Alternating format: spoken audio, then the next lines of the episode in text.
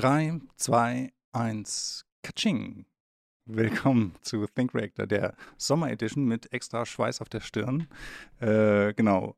Roland und ich, wir haben heute einen sehr spannenden Gast, äh, wie immer sozusagen, Tanja Schulz eingeladen. Ähm, Tanja ist hier Professorin äh, für, also eine, jetzt habe ich super angefangen, sehr gut. Ja. Egal, muss weitermachen. Ich hab, genau, ich muss weitermachen. Genau. Genau, du bist äh, Professorin an der Uni Bremen hier für kognitive Systeme. Wir freuen uns sehr, dass du da bist. Erstmal herzlich willkommen. Vielen Dank. Und ähm, ja, äh, ich habe in deinen Lebenslauf geguckt, du hast, äh, bist ursprünglich gestartet äh, in eine ganz andere Richtung. Du warst erstmal Richtung Lehramt unterwegs gewesen, bevor du dann, kannst du nachher vielleicht auch noch äh, ganz kurz dazu erzählen, bevor du sozusagen Richtung Informatik äh, abgebogen bist. Und du hast dann sehr viel ähm, gemacht in Richtung Spracherkennung oder multimodale äh, Spracherkennung. Ähm, das würde mich auf jeden Fall interessieren, was es ist. Thematisch werden wir heute sehr viel, denke ich, über Biosignale, Interfacing, Menschen, Computer reden. Ähm, vielleicht dazu erstmal einfach ganz grundsätzlich. Glaubst du, dass das funktionieren kann, dass sozusagen wir, es gibt ja sehr wilde, spannende Versuche, Neuralink ist zum Beispiel was, was wir sicherlich heute auch noch äh, thematisieren werden. Also das heißt, ein wirkliches direktes Interface zwischen Computer und Gehirn letztlich. Glaubst du, dass das was ist, was irgendwann funktioniert oder glaubst du, es ist ein Hirngespinst? Ja, erstmal vielen Dank, dass ich hier sein darf. Ich freue mich wirklich riesig und äh, freue mich auch auf die Diskussion. Ähm, Halte ich das für möglich? Ja, auf jeden Fall. Mhm. Sonst äh, würde ich da auch nicht so viel Zeit investieren. Ähm, und natürlich ist es alles eine Frage der Skalierbarkeit. Ne? Also Ja und Nein zum Beispiel zu unterscheiden, das ist heute schon relativ, ähm, ich sag mal, fast 100 Prozent möglich durch trainierte Gehirne. Also man kann sich beispielsweise zwei Modi vorstellen. Einmal denkt man über einen grünen Apfel nach und dann über ein schnell fahrendes rotes Auto. Und damit könnte man Ja versus Nein unterscheiden. Damit mhm. kann man schon kommunizieren. Es wäre natürlich mühsam. Und es gibt auch die P300-Speller, die sind auch sehr ähm, erfolgreich, sind auch mühsam. Also auch das ist ja bereits eine Kommunikation. Von daher ist die Antwort ja eigentlich schon gegeben. Was ist ein P300-Speller? Vielleicht kannst du das kurz erklären. Genau, also das funktioniert praktisch so, dass man die, alle Buchstaben des Alphabets, die man benötigt, um zu schreiben, die werden auf einer Matrix ange, angeordnet und dann wird eine, die Matrix, da wird immer jeweils eine Zeile und eine Spalte, die wird äh, abwechselnd erleuchtet, aufgeleuchtet und dadurch entsteht ein visueller Reiz. Und diesen visuellen Reiz kann man sehr zuverlässig im Gehirn nachvollziehen. Und genau dann, wenn also der Buchstabe, den man als nächstes auswählen würde, wenn der hell erleuchtet wird, dann, ähm, dann kann, wird der ausgewählt. Ah, okay. Das heißt, es geht so ein bisschen ähm, in die Richtung von Mindpong. Das ist ja das jetzt, was äh, Neuralink als letztes, äh, letzten Erfolg quasi gepostet hat, dass ein Schimpanse, ist das glaube ich, ne, ähm, quasi in der Lage ist, mit einem tatsächlich direkt ins Gehirn implantierten Chip lernt er quasi auf einem Bildschirm einen Pong-Paddel so zu steuern, dass er tatsächlich in relativ hoher Geschwindigkeit ziemlich gut Pong spielen kann. Ähm, was ja auf ähnlichen Mechanismen quasi beruht. Das ist quasi dann so ähnlich, oder? Es gibt ja auch schon zumindest extern das, äh, wie heißt das noch? Das ist so ein ein, ein Gesellschaftsspiel. Ich glaube, das heißt Mind Games oder so ähnlich. Mhm. Und das ist so ein Parcours und da kann man den einen Ball, also so einen leichten Ball äh, mittels, äh, mittels Konzentration kann man den hochhalten. Also der läuft auf so einer Luftdüse und dann kann man ihn durch diesen Parcours schicken und das funktioniert auch schon mit zwei Elektroden hier im frontalen Bereich von extern. Ah, echt? Sieht, sieht so ein bisschen aus wie Zauberei, ist aber ein, ein schönes Spiel und geht. Okay, dann, dann muss ich mal, ich werde mal versuchen, ein bisschen äh, sozusagen dich da in die Zange zu nehmen, was mhm. das angeht. Also ich habe ja selber auch äh, lange mit dem EEG gearbeitet und kenne mich von daher auch mit diesen Brain-Computer-Interfaces und so ganz gut aus, auch im, in, in dem, was wir am DFKI gemacht haben. Mein Problem, sage ich mal, mit diesem, zumindest mit dem klassischen Brain-Computer-Interface, ist immer gewesen, dass ähm, letztlich, ähm, ja gut, da werden Biosignale abgegriffen, ne, also neuronale Daten, ähm, wir hatten vorhin die P300, also diesen, diesen, bei diesem Speller beispielsweise ist es ein ganz bestimmtes Signal, was da klassifiziert wird, weshalb man dieses, diesen Speller ganz gut äh, machen kann. Aber in ganz vielen, also zwei Dinge finde ich schwierig. Das eine ist, in ganz vielen Fällen kann man diese BCIs super gut austricksen. Also das klassische Beispiel war, ähm, du kannst ja sozusagen bei diesen Hirnsignalen, das ist ja auch, es ist ein sehr verrauschtes Signal. Du kannst beispielsweise, Leute haben bei so Pong-Spielen, also jetzt nicht bei dem, was du gesagt hast, aber ähm, zum Beispiel auch mal die Zähne aufeinander gebissen. Das erzeugt halt im EEG so eine Hochfrequenz-Muskelaktivität. Und dann kann zum Beispiel auch ein Machine Learning-Algorithmus, der lernt dann einfach, ah, okay, wenn das kommt, dann muss ich das machen oder wie auch immer. Ne? Das heißt, das ist dann nichts anderes als eine Steuerung, ohne dass man seine Hände benutzt, sondern man macht halt, nimmt halt ein anderes Signal. Das ist das eine, was, wo ich immer, wo ich immer ganz genau hingucken würde, weil tatsächlich, wenn diese Spiele gespielt werden oder diese Sachen gemacht werden, dann ist es immer wichtig zu fragen, welches Signal steckt eigentlich dahinter.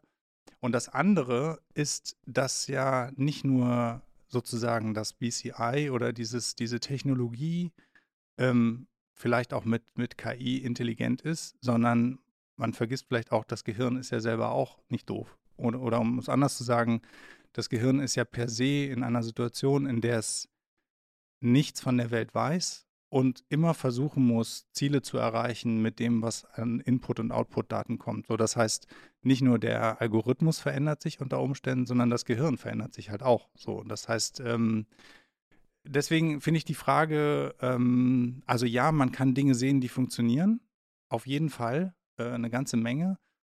Aber die Frage, funktioniert wirklich dieses, dieses, ich glaube auch das, was, was Elon Musk da mit äh, sozusagen äh, mit Neuralink und diesen Dingen im, im, im Kopf hat, dieses wirkliche Interface. Ich denke an etwas und zack, ich kann es auslesen und ich kann es, was was ich, visualisieren oder ich kann meine Gedanken mit anderen teilen. So, da, das wird mich, also da wäre ich wirklich gespannt, ob das wirklich äh, zu erreichen ist. Ähm, Finde ja. ich gut, dass du das sagst, weil genau genommen, darauf wollte ich auch hinaus. Denn die Frage, die du ursprünglich gestellt hast, hat ja nun erstmal nicht spezifiziert, auf was dieses ja. BCI basiert. Und genau dieses MindPong oder wie sie alle heißen, nutzen tatsächlich immer das gleiche Konzept, nämlich das Gehirn steckt sozusagen in dem, in dem geschlossenen Loop und bekommt Feedback über das, was die Maschine denkt, was das Gehirn tut. Mhm. Und letztendlich lernt dann das Gehirn die Signale so sozusagen zu modulieren, sag ich mal, dass das rauskommt, was man gerne möchte. Hm. Das heißt, die Arbeit wird eigentlich vom Gehirn geleistet, nicht, hm. nicht nur vom Algorithmus. Ja, ich glaube, also ich bin natürlich am wenigsten der Experte von euch. Das freut was, dich jetzt nicht so, ne? Nee, aber das was, wie, wie, wie, kann ich es wagen, euch zu, zu widersprechen? Ich habe aber gerade vorhin noch ein Video gesehen, nämlich, und zwar, wie dieser Schimpanse bei Neuralink tatsächlich lernt, ähm, quasi erstmal auf einem Bildschirm einen Ball zu bewegen. Und das lernt er tatsächlich, indem er da einen Joystick hat. Ja, und der, der, ich meine, ob das ethisch korrekt ist, das muss man sich vielleicht an anderer Stelle nochmal fragen, dass der Affe hängt da die ganze Zeit an so einem Nuckelding, wo anscheinend immer, wenn er es geschafft hat, den Ball in so ein Quadrat zu bekommen, dann kommt da was Leckeres raus. Ja. Ne? ja. Ähm, so, und dann steuert er halt immer den Ball dann in das, in das Viereck und dann leckert er wieder und steuert den Ball ins Viereck. Und das heißt, und die ganze Zeit werden halt die Gehirndaten aufgenommen, die da, die entstehen, dass er die Hand bewegt, im Gehirn aber. Und dann stöpseln sie irgendwann den Joystick aus. Das heißt, der Affe bewegt weiter quasi die Hand und denkt, er würde damit den Ball steuern. In Wirklichkeit steuert er aber gar nicht mehr mit der Hand den, äh, den Ball, sondern das geht, passiert nur noch rein in seinem Gehirn. Und das wäre jetzt ja genau ein Fall, wo das Gehirn das tatsächlich eben nicht gelernt ja, hat. Das ist der Un ja, wo ist der Unterschied? Die motorische Planung fängt ja, ja. die, die, die findet ja trotzdem statt und die wird auch exekutiert. Also er bewegt ja genau. seine Hand nach wie vor und das ja. kannst du im motorischen Kortex nach wie vor nachweisen. Richtig. Als Potenziale und genau die werden abgegriffen. Genau, aber in dem Fall hat nicht das Gehirn sich angepasst, quasi, an die Aufgabe. Ja, das stimmt sondern ich habe tatsächlich ausgelesen, was, ich, was in, realer, in der Realität passiert. Und das Gehirn hat sich jetzt nicht angepasst. Es hat einfach weitergemacht. Wie das stimmt, bisher. aber du hast eigentlich, äh, du hast vielleicht auch nicht ausgelesen, was, ja gut, du hast den, du hast sozusagen eine Mustererkennung gemacht, ne? Auf dieses eine Gehirn in, in, in dem Moment und der ist so robust, dass du das halt weitermachen kannst, ohne dass der Affe oder wie auch immer das wirklich das, das mechanische Teil bewegt wird. Ja. Genau. Und das ist halt, also ich fand ich relativ faszinierend zu sehen, wie der Affe, dann hat er auch manchmal gesehen, dann bewegt er den Joystick und der Ball kommt aber noch nicht und dann, und dann kommt er doch und so und aber irgendwie hat er das dann doch äh, ganz gut hingekriegt. Und ähm, genau, aber das würde mich tatsächlich, äh, weil du ja anfangs diese Eingangsfrage relativ optimistisch beantwortet hast, Tanja, würde mich tatsächlich auch mal ein bisschen deine Einschätzung interessieren, also zu dem, wo, wie weit können wir kommen mit den Methoden, die wir heute haben. Da können wir einerseits sprechen über die ähm, nicht-invasiven Methoden, mit denen ihr, glaube ich, auch hauptsächlich arbeitet, also so irgendwelche EEG-Kappen oder Sensoren, Elektroden, die einem irgendwo hingeklebt werden, aber Schädeldecke bleibt zu, quasi, ne? Variante 1. Dann Variante 2, was Neuralink und ähnliche Firmen machen, Schädeldecke auf.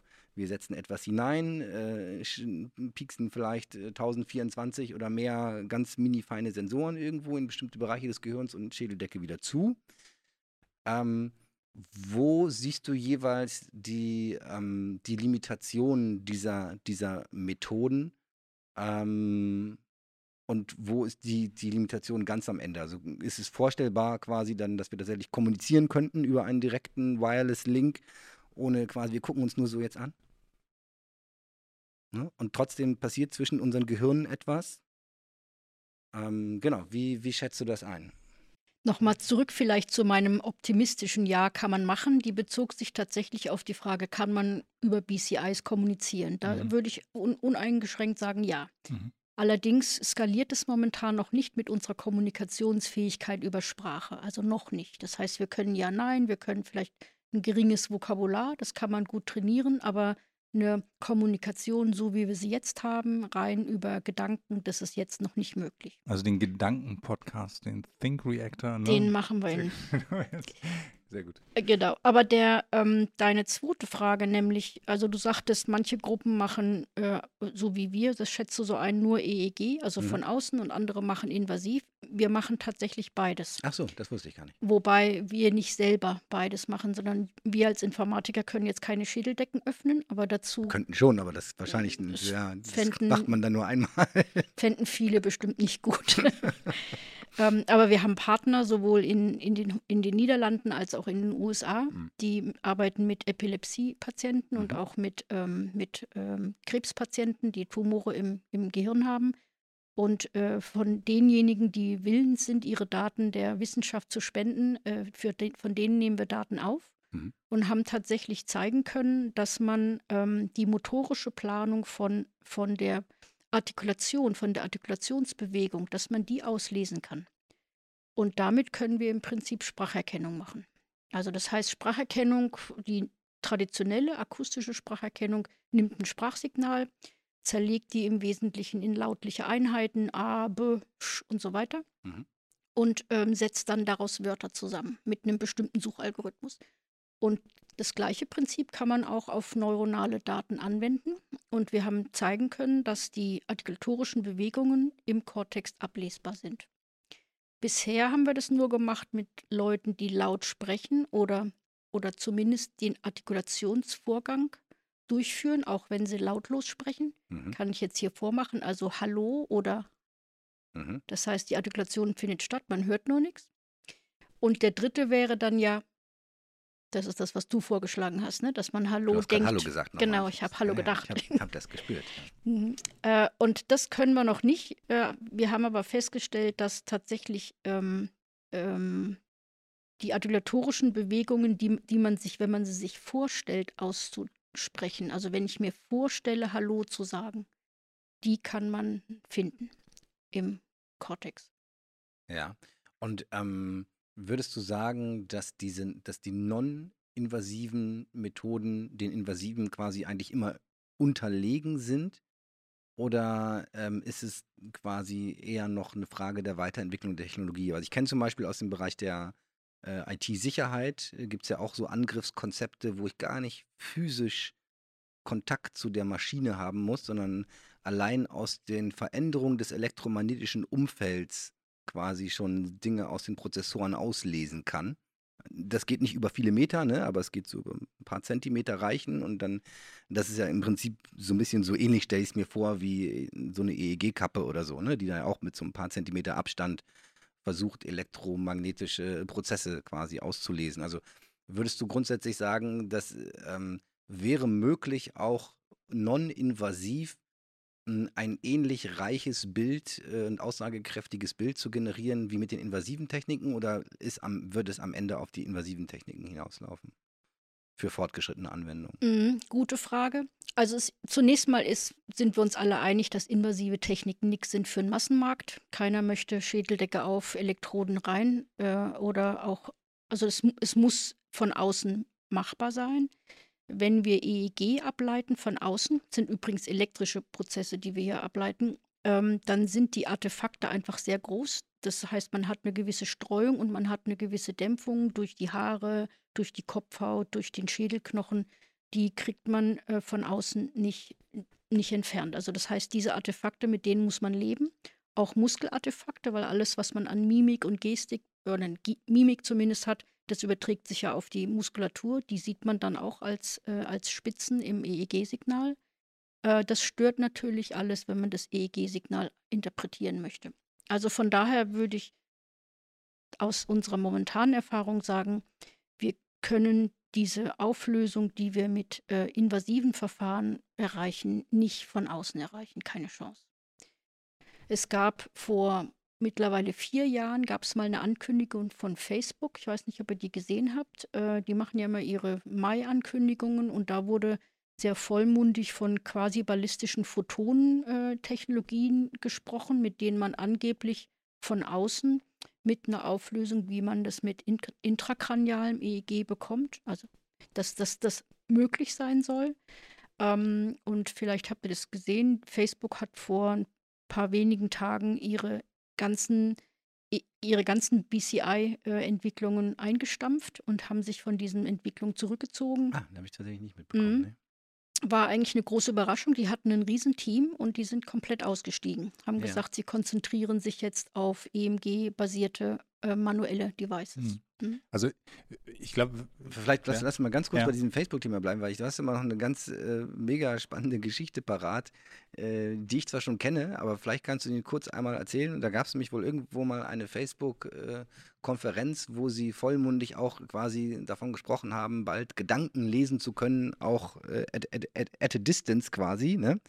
und haben dabei äh, quasi Prototypen und Bildmaterial äh, von, von dir verwendet was dann, glaube ich, auch dich teilweise in Erklärungsnöte gebracht hat, weil die Leute dachten, was macht denn die Tanja Schulz ja eigentlich an der Uni Bremen? Ist sie verrückt? Will die die Gedanken der Leute lesen? Äh, also erstens, wahrscheinlich geht es gar nicht und zweitens, das darf man doch nicht. Vielleicht kannst du die Geschichte einmal kurz erzählen.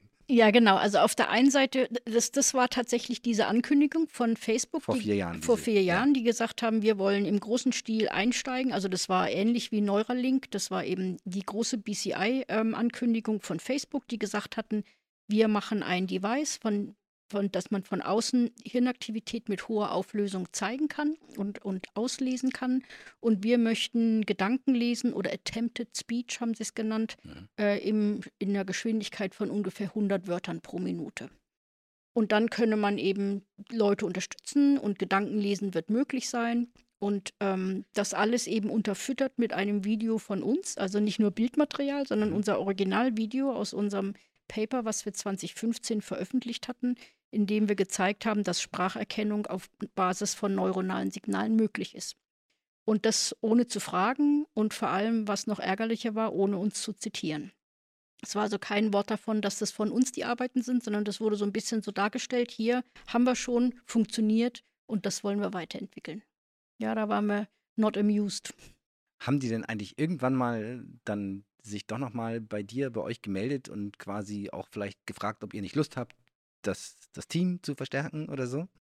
Ja, die haben immer wieder Anläufe genommen, einige von meinen Leuten äh, auch zu beschäftigen. Naja. Die haben natürlich bei den Postdocs nachgefragt, die bei uns fertig werden. Also viele von, von meinen Leuten landen in Amerika, entweder bei Facebook ja, die oder besten bei Leute Apple. kommen aus Bremen, ja. Ne? Mhm. Ja, vielleicht. Ähm, aber das Team, was dann letztendlich von Facebook im großen Stil auch finanziert wurde, waren vor allem äh, äh, Westküsten, Westküstenteams. Okay. Und ähm, ja, also da waren deutsche Player nicht, glaube ich, nicht so gelitten. Ja, und aber jetzt sind sie ausgestiegen. Also glaubst du, sie haben einfach da quasi ihre Ziele sich ein bisschen zu hoch gesteckt äh, oder ist nicht ganz ihr Gebiet oder sie hm, sind irgendwie abgehängt worden von Neuralink und anderen. Also warum, wie würdest du das einschätzen? Gehört nicht zu ihrem Kernmarkt oder? Ähm, ich ich kann es nicht genau sagen, aber es war so, dass der, ähm, der Marc Chevalier, der das von Facebook dann auch äh, weitergeführt hat, der hatte vor zwei Jahren auf der letzten BCI-Konferenz in Asilomar, hatte er einen Keynote-Vortrag und da ist er im Prinzip schon so ein bisschen zurückgerudert und hat eingestehen müssen, dass sie bisher der, die Technologie auf der Basis von invasiven EEG leisten können und geschafft haben, aber dass sie das Gleiche nicht von außen können. Ich vermute mal, dass dieses äh, Prinzip auf Basis von quasi ballistischen Photonen, das klang schon immer ein bisschen wild, dass sie das nicht zum Laufen gekriegt haben und aus dem Grund einsehen mussten, dass sie, sie können nicht ins Gehirn oder zumindest nicht für den Markt, den sie mhm. anvisiert mhm. hatten. Und dann haben sie das wohl eingestampft, ist meine Vermutung. Ja, ich habe jetzt äh, zwei unterschiedliche Pfade. Ich wollte eigentlich vorhin noch was anderes fragen, aber ich, hm. äh, ich weil wir gerade dabei sind, diese, ähm, ich hatte es ja eingangs gesagt, ich glaube, ich hatte gesagt multimodale Spracherkennung, aber tatsächlich halt, ist es eine multilinguale Spracherkennung. Vielleicht ähm, auch so, was will man damit eigentlich tun? Also geht es um das, was, was, äh, was Roland eingangs gesagt hat, so nach dem Motto, ich, äh, ich bin in der Lage, ohne zu sprechen, Gedanken, also gesprochene Gedanken, wie auch immer, auszulesen und damit zu kommunizieren. Äh, ähm, du hast zum Beispiel auch ähm, Versuche oder Studien gemacht, wo es, ähm, hast ja vorhin äh, gezeigt, sagen, ich bewege einfach den Mund, aber ich höre nicht äh, das gesprochene Wort, damit eine Spracherkennung zu machen. Also was genau wäre das Ziel dieser Art von, von, von Forschung oder dieser multilingualen Spracherkennung? Genau, also ich komme, wie du sagst, von Haus aus von der Spracherkennung und Spracherkennung traditionell benutzt das akustische Signal, also die Schalldruckwelle, um rauszufinden, was jemand gesagt hat. Mhm. Das ist das, was wir jetzt alle in der Hosentasche tragen, Siri und Google Now und wie sie alle heißen. Und vor oh, mittlerweile 15 Jahren, da ähm, hatte ich mich gefragt, ob es nicht möglich sein könnte, anstelle des akustischen Signals ein anderes Signal treten zu lassen, was vom Körper während der Artikulation auch emittiert wird. Mhm. Diese Signale nenne ich Biosignale, denn die kommen vom menschlichen Körper. Und das erste naheliegende Signal war die Bewegung der Muskeln, die den ganzen Artikulationsapparat erstmal auch ähm, bewegen und in Stellung bringen. Äh, das nennt sich EMG, Elektromyographie, denn da wird die Muskelaktivität abgegriffen an der Oberfläche der Haut. Und die, ähm, der ursprüngliche, ich sag mal, die ursprünglichen Gedanken waren die, dass zu dem Zeitpunkt, als wir damit angefangen haben, war so das größte Problem in der traditionellen Spracherkennung, dass man angefangen hat, äh, Spracherkennung auf der Straße zu machen, im Theater, im Kino und so weiter. Die Leute wollten sich mit ihrem Device unterhalten, wollten Sprachnachrichten loswerden und so weiter. Und es wurde immer schwieriger. Erstens mal, wenn man auf öffentlichen Plätzen ist, hat man sehr viel Hintergrundgeräusche und oftmals Lärm. Und das wird alles auf der akustischen Schalldruckwelle mit übertragen. Und ähm, das macht es sehr schwierig für die Sprache, für die Spracherkennungssysteme, das fehlerfrei zu erkennen. Und die erste Idee war, wenn wir das Muskelsignal nehmen, dann ist es egal, wie laut es ist drumherum. Wenn ich nur das Muskelsignal interpretiere, dann kann ich das auch mhm. in geräuschbehafteten Umgebungen zuverlässig erkennen. So, das wäre also die erste Anwendung, robuste Spracherkennung in geräuschbehaftet. Dann müsste mein Smartphone sozusagen meine Muskelaktivität mitmessen. Genau, ja. Mhm. Also könnte man sich vorstellen, dass man die Sensorik beispielsweise in das Handy mit einbringt und wenn man dann spricht, dann hält man das Handy an die Wange. Da spielt sich, in diesem Areal spielen sich die meisten Bewegungen äh, ab. Was man nicht kriegt, ist die Zunge. Das ist ein Problem. Aber man kann Kontextwissen verwenden, weil alles das, was man artikuliert, in der Regel Sinn macht äh, mhm. und man benutzt das Vokabular, ähm, sonst, ja, also. Soll dann so ihrem Handy lecken noch. das sieht gut aus. Also, das war das Erste. Das mhm. Zweite war das Umgekehrte. Wenn man auf öffentlichen Plätzen, im Kino, im Theater, wenn man da spricht, mhm. dann stört man andere. Mhm. Und man kann von anderen überhört werden, also ab, abgehört werden. Äh, und da liefert eben das EMG auch eine gute Alternative. Man artikuliert einfach, macht aber keinen spricht aber nicht laut. Ja, das habe ich gelesen. Das, da gab es auch das Beispiel mit Bus und Bahn und so, aber das stelle ich mir wirklich extrem schwierig vor. Wenn ich mir vorstelle, in der Zukunft, ich sitze in der Bahn und alle. Ja, so ein bisschen so, so, so Spock-mäßig. Machst du den Spock-Griff an dann hast du hier deine Elektronen an der Hand und dann guckst du auf deinem Device und da entsteht der Text. Ja, aber du redest dann ohne zu sprechen. Mhm. Das ja. ist schon auch ein bisschen, also ich glaube, mir wäre das peinlich. Ja, aber du redest ja auch du redest ja auch beim, also du unterhältst dich ja auch mit dem Handy, während du Bahn fährst. Das ist ja, Ja, genauso tatsächlich tue peinlich. ich das nicht. Also insofern ist es vielleicht auch egal. Ist eine Frage Ja. der Generation vielleicht. Ja, vielleicht. Ja. Aber hier kommt jetzt auch wieder die Idee des Feedbacks. Wir haben nämlich festgestellt, wenn man Leute Viertelstunde lang ähm, lautlos sprechen lässt, dann fangen die an zu schluren. Die fangen an, nicht mehr gut zu artikulieren, Okay. weil ihnen nämlich das akustische Feedback fehlt. Und die Idee ist, diese EMG-Signale in Echtzeit wieder in Sprache umzusetzen und das dann sozusagen ins Ohr einzuleiten, sodass man sich selber sprechen hört. Denn dann kann man die Artikulation wieder äh, korrigieren, so wie man das auch mit der täglichen Sprache tut. Mhm. Du bist jetzt sehr stark fokussiert auf, auf Sprache, glaube ich. Aber du machst ja, glaube ich, auch in deinem Lab so Sachen wie so Handlungsplanung und, und ähm, was mich sehr interessiert, ist tatsächlich die Überwindung der, der Sprache. Oder die Sprache ist ja ein Mittler letzten Endes, ne? Zwischen ähm, oder E- Elon Musk hat das mal schön gesagt, das, das Hauptproblem, was wir aktuell haben, ist äh, in der ähm, Kommunikation mit anderen Menschen, in der Wissensvermittlung, ist die Bandbreite weil wir tatsächlich so visuell sind wir extrem stark. Wir können wahnsinnig viele Informationen gleichzeitig aufnehmen, verarbeiten und, ähm, und, und damit sinnvolle Dinge tun und darauf reagieren. Ähm, aber wenn wir jetzt Informationen äh, übertragen wollen, quasi, die auf äh, gesprochenem Wort, auf Sprache, auf Text basieren, ist einfach ähm, ja, die Bandbreite, in der wir das tun können, du hast vorhin mal von 100 Wörtern pro Minute oder so gesprochen, ähm, ist einfach sehr, sehr limitiert. Und äh, genauso, es wäre so ungefähr, wenn man sich vorstellt, wenn ich Pong spielen will mit meinem Gehirn, nicht entweder ich stelle mir vor, wo das Paddel hingeht, oder ich denke hoch, hoch, hoch, hoch, runter, runter, runter, hoch, runter, runter, runter, hoch, hoch. Nicht, das ist einfach, äh, da merkt man, wie limitierend eigentlich Sprache ist, während ich mir, kann mir sofort vorstellen, wo der, wo der Ball hingehen muss quasi, oder wo das Paddel hingehen muss.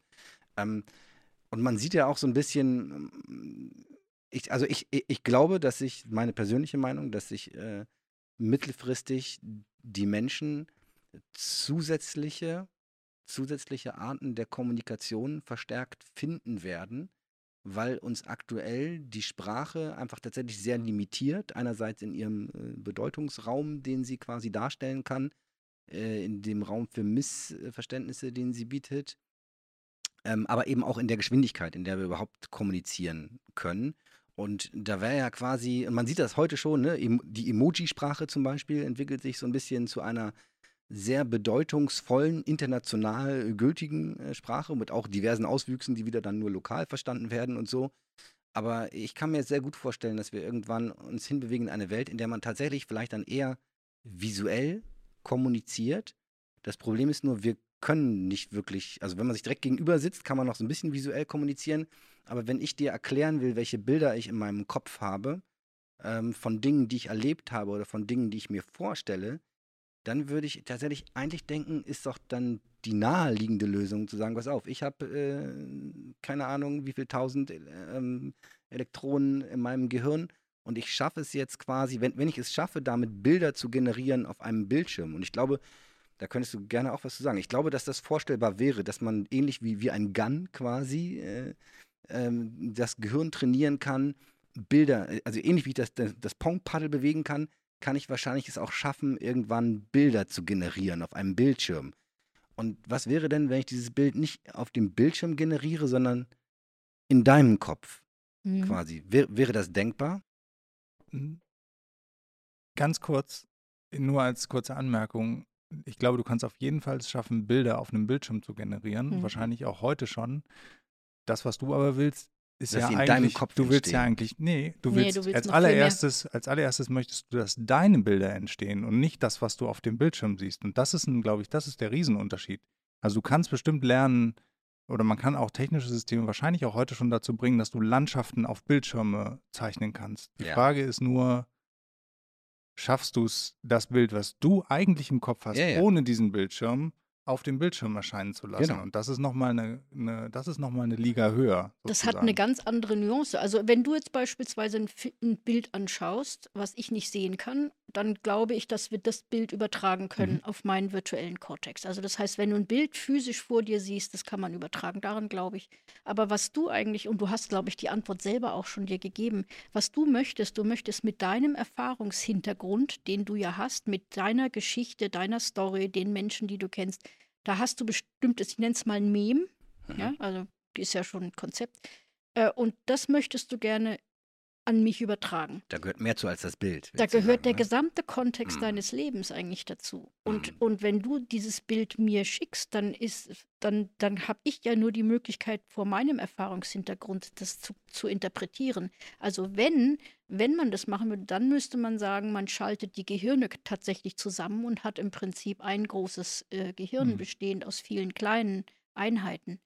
Und da ist tatsächlich die Frage, ob sowas, ähm, warum das nicht passiert ist. Das ist ja Mhm. auch eine Frage. Warum ähm, haben wir dieses umständliche Verfahren? Ähm, ich denke mir was aus, ich überlege, wie, in welche Worte fasse ich das, dann geht das hier über das Schalldrucksignal zu deinen Ohren, du musst es dann wieder rückwärts interpretieren. Also ist warum, schon mühsam. Warum, warum haben wir nicht so eine Vulkanier-Technik oder so, Mhm. dass ich einfach mal kurz das rüberbeamen kann, den Inhalt meines Lebens und dann weißt du, ah, so sieht der Roland das also. Ne? Mhm.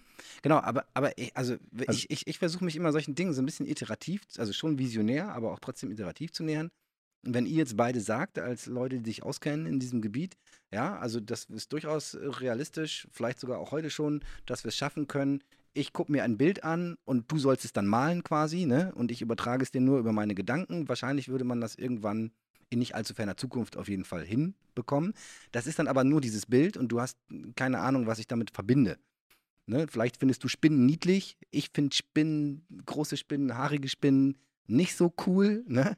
Und entsprechend löst das ganz andere äh, Empfindungen, Emotionen in uns aus. Und ich müsste quasi dann aber jetzt wieder iterativ betrachtet, dann halt in der Lage sein, dir Metainformationen noch mitzugeben. So quasi ein Bild zusammen mit dem Gefühl, das das in mir auslöst. Mhm. Und ich glaube, also dazu musst du ja auch nicht die komplette Historie kennen, sondern musst ja nur wissen, wie, wie interpretiere ich dieses Bild. Warum ich das so interpretiere, ist dann nochmal ganz was anderes. Aber quasi dann, wenn du das Bild dann mitbekommen würdest, ah, die Spinne und da ist äh, Furcht und Ekel und keine Ahnung dabei, dann würdest du verstehen, okay, mir geht's gerade nicht gut, weil ich Angst habe vor dieser Spinne oder so. Und an der Stelle möchte ich auch noch mal einschreiten und möchte protestieren, wenn du sagst, dass Sprache uns so limitiert. Ja, ich okay. finde, das Gegenteil ist der Fall. Also ich meine, wenn man ein gutes Buch liest, Mhm. wir wissen nicht, welches Bild der Autor hatte, aber es, es also gute Autoren können doch bei uns jede Vision durch Das Sprache. stimmt, weil, weil wir natürlich Fantasie haben. Ja, genau. Wir malen, wir malen das in unserer Fantasie. Eigentlich tut Sprache genau das. Mhm. Sprache gibt das, das Spinnenbild äh, an, an dich, wenn es gut geschrieben ist, dann hast du sofort deine Horrorvision vor Augen, Mhm. die ich dir gar nicht vor Augen führen könnte, weil ich die gar nicht habe. Oder Also- eine andere habe. Genau, also zwei Sachen. Also das eine, das würde ich wirklich, finde ich wichtig, auch für alle, die uns da jetzt irgendwie zuhören oder zuschauen. Ich glaube, das, worüber wir gerade gesprochen haben, das finde ich einen ganz wesentlichen Bestandteil dieser ganzen Mensch-Maschine, Kommunikations, auch, sagen wir mal, ähm, ja, äh, der ganzen Art und Weise, wie darüber berichtet wird. Weil es gibt halt extrem, also es gibt verschiedene Level, auf denen man sowas machen kann. Und wenn ich ein Bild auf Bild, auf Monitor zeichnen kann, dann ist das erstmal toll. Da gibt es sicherlich eine Menge tolle Dinge zu berichten, aber es ist eben nicht so, dass ich deine Gedanken auslesen kann, weil das hat halt noch ein paar andere. Und es ist dann immer noch nicht so, dass ich das zu jemand anders transferieren kann. Das war das eine. Ähm, das andere war, und das würde ich halt bei, bei der, diese, diese Aussage von Elon Musk, finde ich auch, ist halt eine sehr technische. Ne? Also man kann halt sagen, okay, die Bandbreite, die Information ist äh, sozusagen sehr gering, ich möchte aber viel mehr. Man kann auch sagen, äh, weißt du was, wenn du mir von deinem Urlaub erzählst, möchte ich dir gar nicht zuhören, zeig mir doch einfach die Bilder, so nach Mhm. dem Motto, ich habe keine Lust, dieses Gequatsche mir anzuhören. Und dann Aber- kommen die stundenlangen von früher. oh mein Gott. Genau, aber ich glaube tatsächlich auch, eigentlich ist, das ist einfach eine komplett andere Art zu kommunizieren. Also wenn ich dir meine Bilder und meine Gedanken und vielleicht sogar meinen Kontext schicken kann, verändert das ganz viel und Sprache macht eigentlich ja eher sowas wie das, gut, kommt drauf an, wie man sie einsetzt, aber es ist ja wirklich sowas wie eine Schnittstelle. Ich gebe ich geb dir etwas sozusagen hin und du musst mit deinem Gehirn jetzt sozusagen was daraus machen. Ne? Wenn wir ein Buch lesen, glaube nicht, dass der Autor, äh, dass die Autoren meistens eine exakte Vorstellung in den Kopf der Leute bringen wollen, sondern die wollen ja schon, dass man selber seine eigene Vorstellung entwickelt. So und das, äh, ähm, also ich glaube, es ist einfach was ganz anderes. Ich glaube, über die reine Bandbreite zu reden, ich glaube, Sprache ist ja, da, also da muss ich einhaken, weil tatsächlich, ich glaube schon, das ist ein, also es ist quasi, ich stelle mir das vor wie so ein, wie so ein Autoencoder im Prinzip, ja, jetzt im, im, Deep Learning, wo man auch sagt, okay, ich kann halt Informationen komplett runter reduzieren mhm. in einen encodeten Zustand, der ist dann Sprache. Und wir haben halt alle sehr gute Decoder, und je ähnlicher unsere Erfahrungswelten sind, unsere Lebenswelten, in denen wir quasi aufgewachsen sind, desto besser gelingt es uns aus diesem sehr stark kondensierten, äh, aus dieser sehr stark kondensierten Information in Form äh, des, des Textes, wieder ein reiches Bild entstehen, ein Gesamtbild entstehen zu lassen mit allem, was dazugehört in unseren Köpfen, was in jedem Kopf so ein bisschen unterschiedlich ist. Ja. Aber ich glaube schon, dass wir quasi hier schon darüber reden, dass Informationen durch Sprache halt sehr, sehr stark irgendwie verdichtet werden und dann auch halt ein relativ großer Spielraum für Interpretationen entsteht, den man als sehr bereichernd empfinden kann, weil das eben ne, die Fantasie ist und quasi diese, die, die echte Welt quasi gibt es nicht, sondern jeder hat seine eigene Welt irgendwie und, und äh, ne, wenn du Sachen erklärst, dann entstehen bei mir andere Bilder als, als bei Tanja. Und ähm, das, also ne, das auf der einen Seite ist es bereichernd, auf der anderen Seite ist es aber auch, glaube ich, ein, eine Folge eben dieser ähm, ja, dieser, ähm, dieses Herunterdampfens wirklich äh, auf dieses minimale Sprachkonzept, woraus ich dann halt wieder neue Sachen machen kann. Aber eigentlich, ne, aber du kannst nie exakt das transferieren, was du transferieren willst. Und, ne? und, und vor genau, allem. Genau, das, das, genau du, du, kannst eben nie ganz exakt das transferieren, was du transferieren willst. Genau. Und die Frage ist, ist das gut oder schlecht? Das will ich jetzt überhaupt nicht bewerten. Mhm. Ne, das hat sicherlich alles Vor- und Nachteile, aber wenn man, also man sieht es ja auch an den ganzen Konflikten in der Welt und ich glaube, die allermeisten Konflikte entstehen aus Missverständnissen, aus der, dass man sich nicht quasi, dass man andere Denkweisen hat und dass man die Informationen, die reinkommen, die halt hochkondensiert sind, einfach dann ganz anders bewertet und die Kommunikation einfach nicht gelingt dann. Aber ja, um, ich muss noch mal eine Lanze für Sprache brechen. Also das eine ist diese Schnittstelle. Das, Sprache ist seit seit 100.000 von Jahren ist ein, ist ein gewachsenes Konzept und es ist vor allem äh, eine Verständigung zwischen zwei Personen mit dem gleichen Vokabular. Wir haben uns ja jetzt, wenn wir Deutsch sprechen, hier darauf geeinigt, welche Wörter gibt es, wie in welcher Art und Weise werden die syntaktisch wohlgeformt zusammengefügt und wir sind uns alle einig, dass wir, wenn wir etwas sagen, auch irgendwie Sinn machen wollen. Und es stimmt, das muss vielleicht durch diesen Flaschenhals-Sequenz von Wörtern. Aber wenn dann eine große Unsicherheit besteht, dann wird nachgefragt. Dafür gibt es diesen Diskurs. Und mhm. dieses ganze Vorgehen nennt man Kommunikation. Mhm. Und, ähm, und ich glaube, das ist genau Sinn und Zweck. Ähm, und dadurch, dass ich, ich habe ja meine, vor gefühlt 100 Jahren meine Diplomarbeit über äh, das Thema geschrieben, ähm, Kommunikation und, und Identität im Internet auf dem Weg zur Weltgesellschaft oder zur kulturellen Automatisierung. Es ging genau darum, dass Identität entsteht durch gelingende Kommunikation quasi. Dadurch, dass wir das Gefühl haben, dass wir, dass die Dinge, die wir miteinander besprechen, dass es irgendwie Sinn macht und wir vielleicht zwar anderer Meinung sind mal, aber grundsätzlich dieselben Konzepte quasi zugrunde legen. Dadurch fühlen wir uns irgendwie zugehörig und haben das äh, Gefühl, dass wir zusammengehören. Es gibt ja aber auch, wenn wir jetzt mal über unseren eigenen Kulturkreis hinausdenken, gibt es tatsächlich auch dann andere Menschen, die aus anderen Kontexten kommen, mit denen hm, versuchen wir zu kommunizieren auf unsere Art und Weise und die sagen dann an irgendeinen bestimmten Stellen, nein, sorry, Quatsch oder hier nicht, äh, das darfst du nicht oder das machen wir nicht so, äh, das ist bei uns ganz anders. Mhm. Und schon ist die Kommunikation kaputt dann und der, der Diskurs an, an, an der Stelle. Und ich finde auch, also verstehe mich da nicht falsch, ich finde Sprache super und ich glaube, dass Sprache auch ein ganz wichtiges Instrument war und auch ist und auch wahrscheinlich noch relativ lange bleiben wird. Ich ähm, habe nur so ein bisschen die Vision, dass irgendwann Sprache uns vielleicht auch, gerade wenn wir jetzt dann über Themen sprechen wie äh, die Computer werden immer schlauer und verwenden andere Konzepte, im Zweifelsfall, die nicht auf Sprache basieren. Ähm, und wir Menschen quasi müssen uns vielleicht irgendwann in, in, unserer Rolle auch immer, immer wieder neu definieren gegenüber den, den, den Maschinen, dass wir irgendwann vielleicht dann doch ein Bandbreitenproblem kriegen, wenn wir unsere Kommunikation nicht weiterentwickeln. Ja. Ähm, also, meine, meine, meine persönlichen Five. Also ich denke tatsächlich, wenn ich jetzt äh, so in die Robotik schaue und so, da ist es ja eher so, ähm, dass ähm, ähm, es gibt ja da auch so Themen wie hybride Teams, Mensch-Roboter-Teams, mhm. ne, die zusammenarbeiten. Und da ist natürlich auch immer die Frage, okay, die Roboter, die können untereinander, indem sie, sie sind ja beide, also oder wie auch immer, wie viele Roboter es sind, die sind halt eingebunden in eine, in eine digitale Informationswelt, aus der können sie sich bedienen, da können sie Sachen reinbringen, aber was macht man jetzt mit dem Menschen? So, wie kriegt man den da rein? Und das ist immer, weil natürlich Menschen eigentlich hauptsächlich über Sprache miteinander kommunizieren und Dinge austauschen. Klar, man kann dann auch noch Bilder zeigen, also man kann sozusagen auch noch visuelle Informationen geben oder akustische. Und, ähm, und da wäre halt auch die Frage, tatsächlich in dem, also die Projekte, die, die, ähm, wo ich jetzt äh, viel involviert war, die sind jetzt auch schon ein paar Jahre her, aber da war natürlich immer die Sprache sozusagen so die Hauptgeschichte. Das heißt, die KI musste versuchen, aus den Daten Sprache zu generieren und der Mensch äh, sozusagen oder musste versuchen, den Menschen zuzuhören und daraus Informationen für die Roboter zu, zu generieren.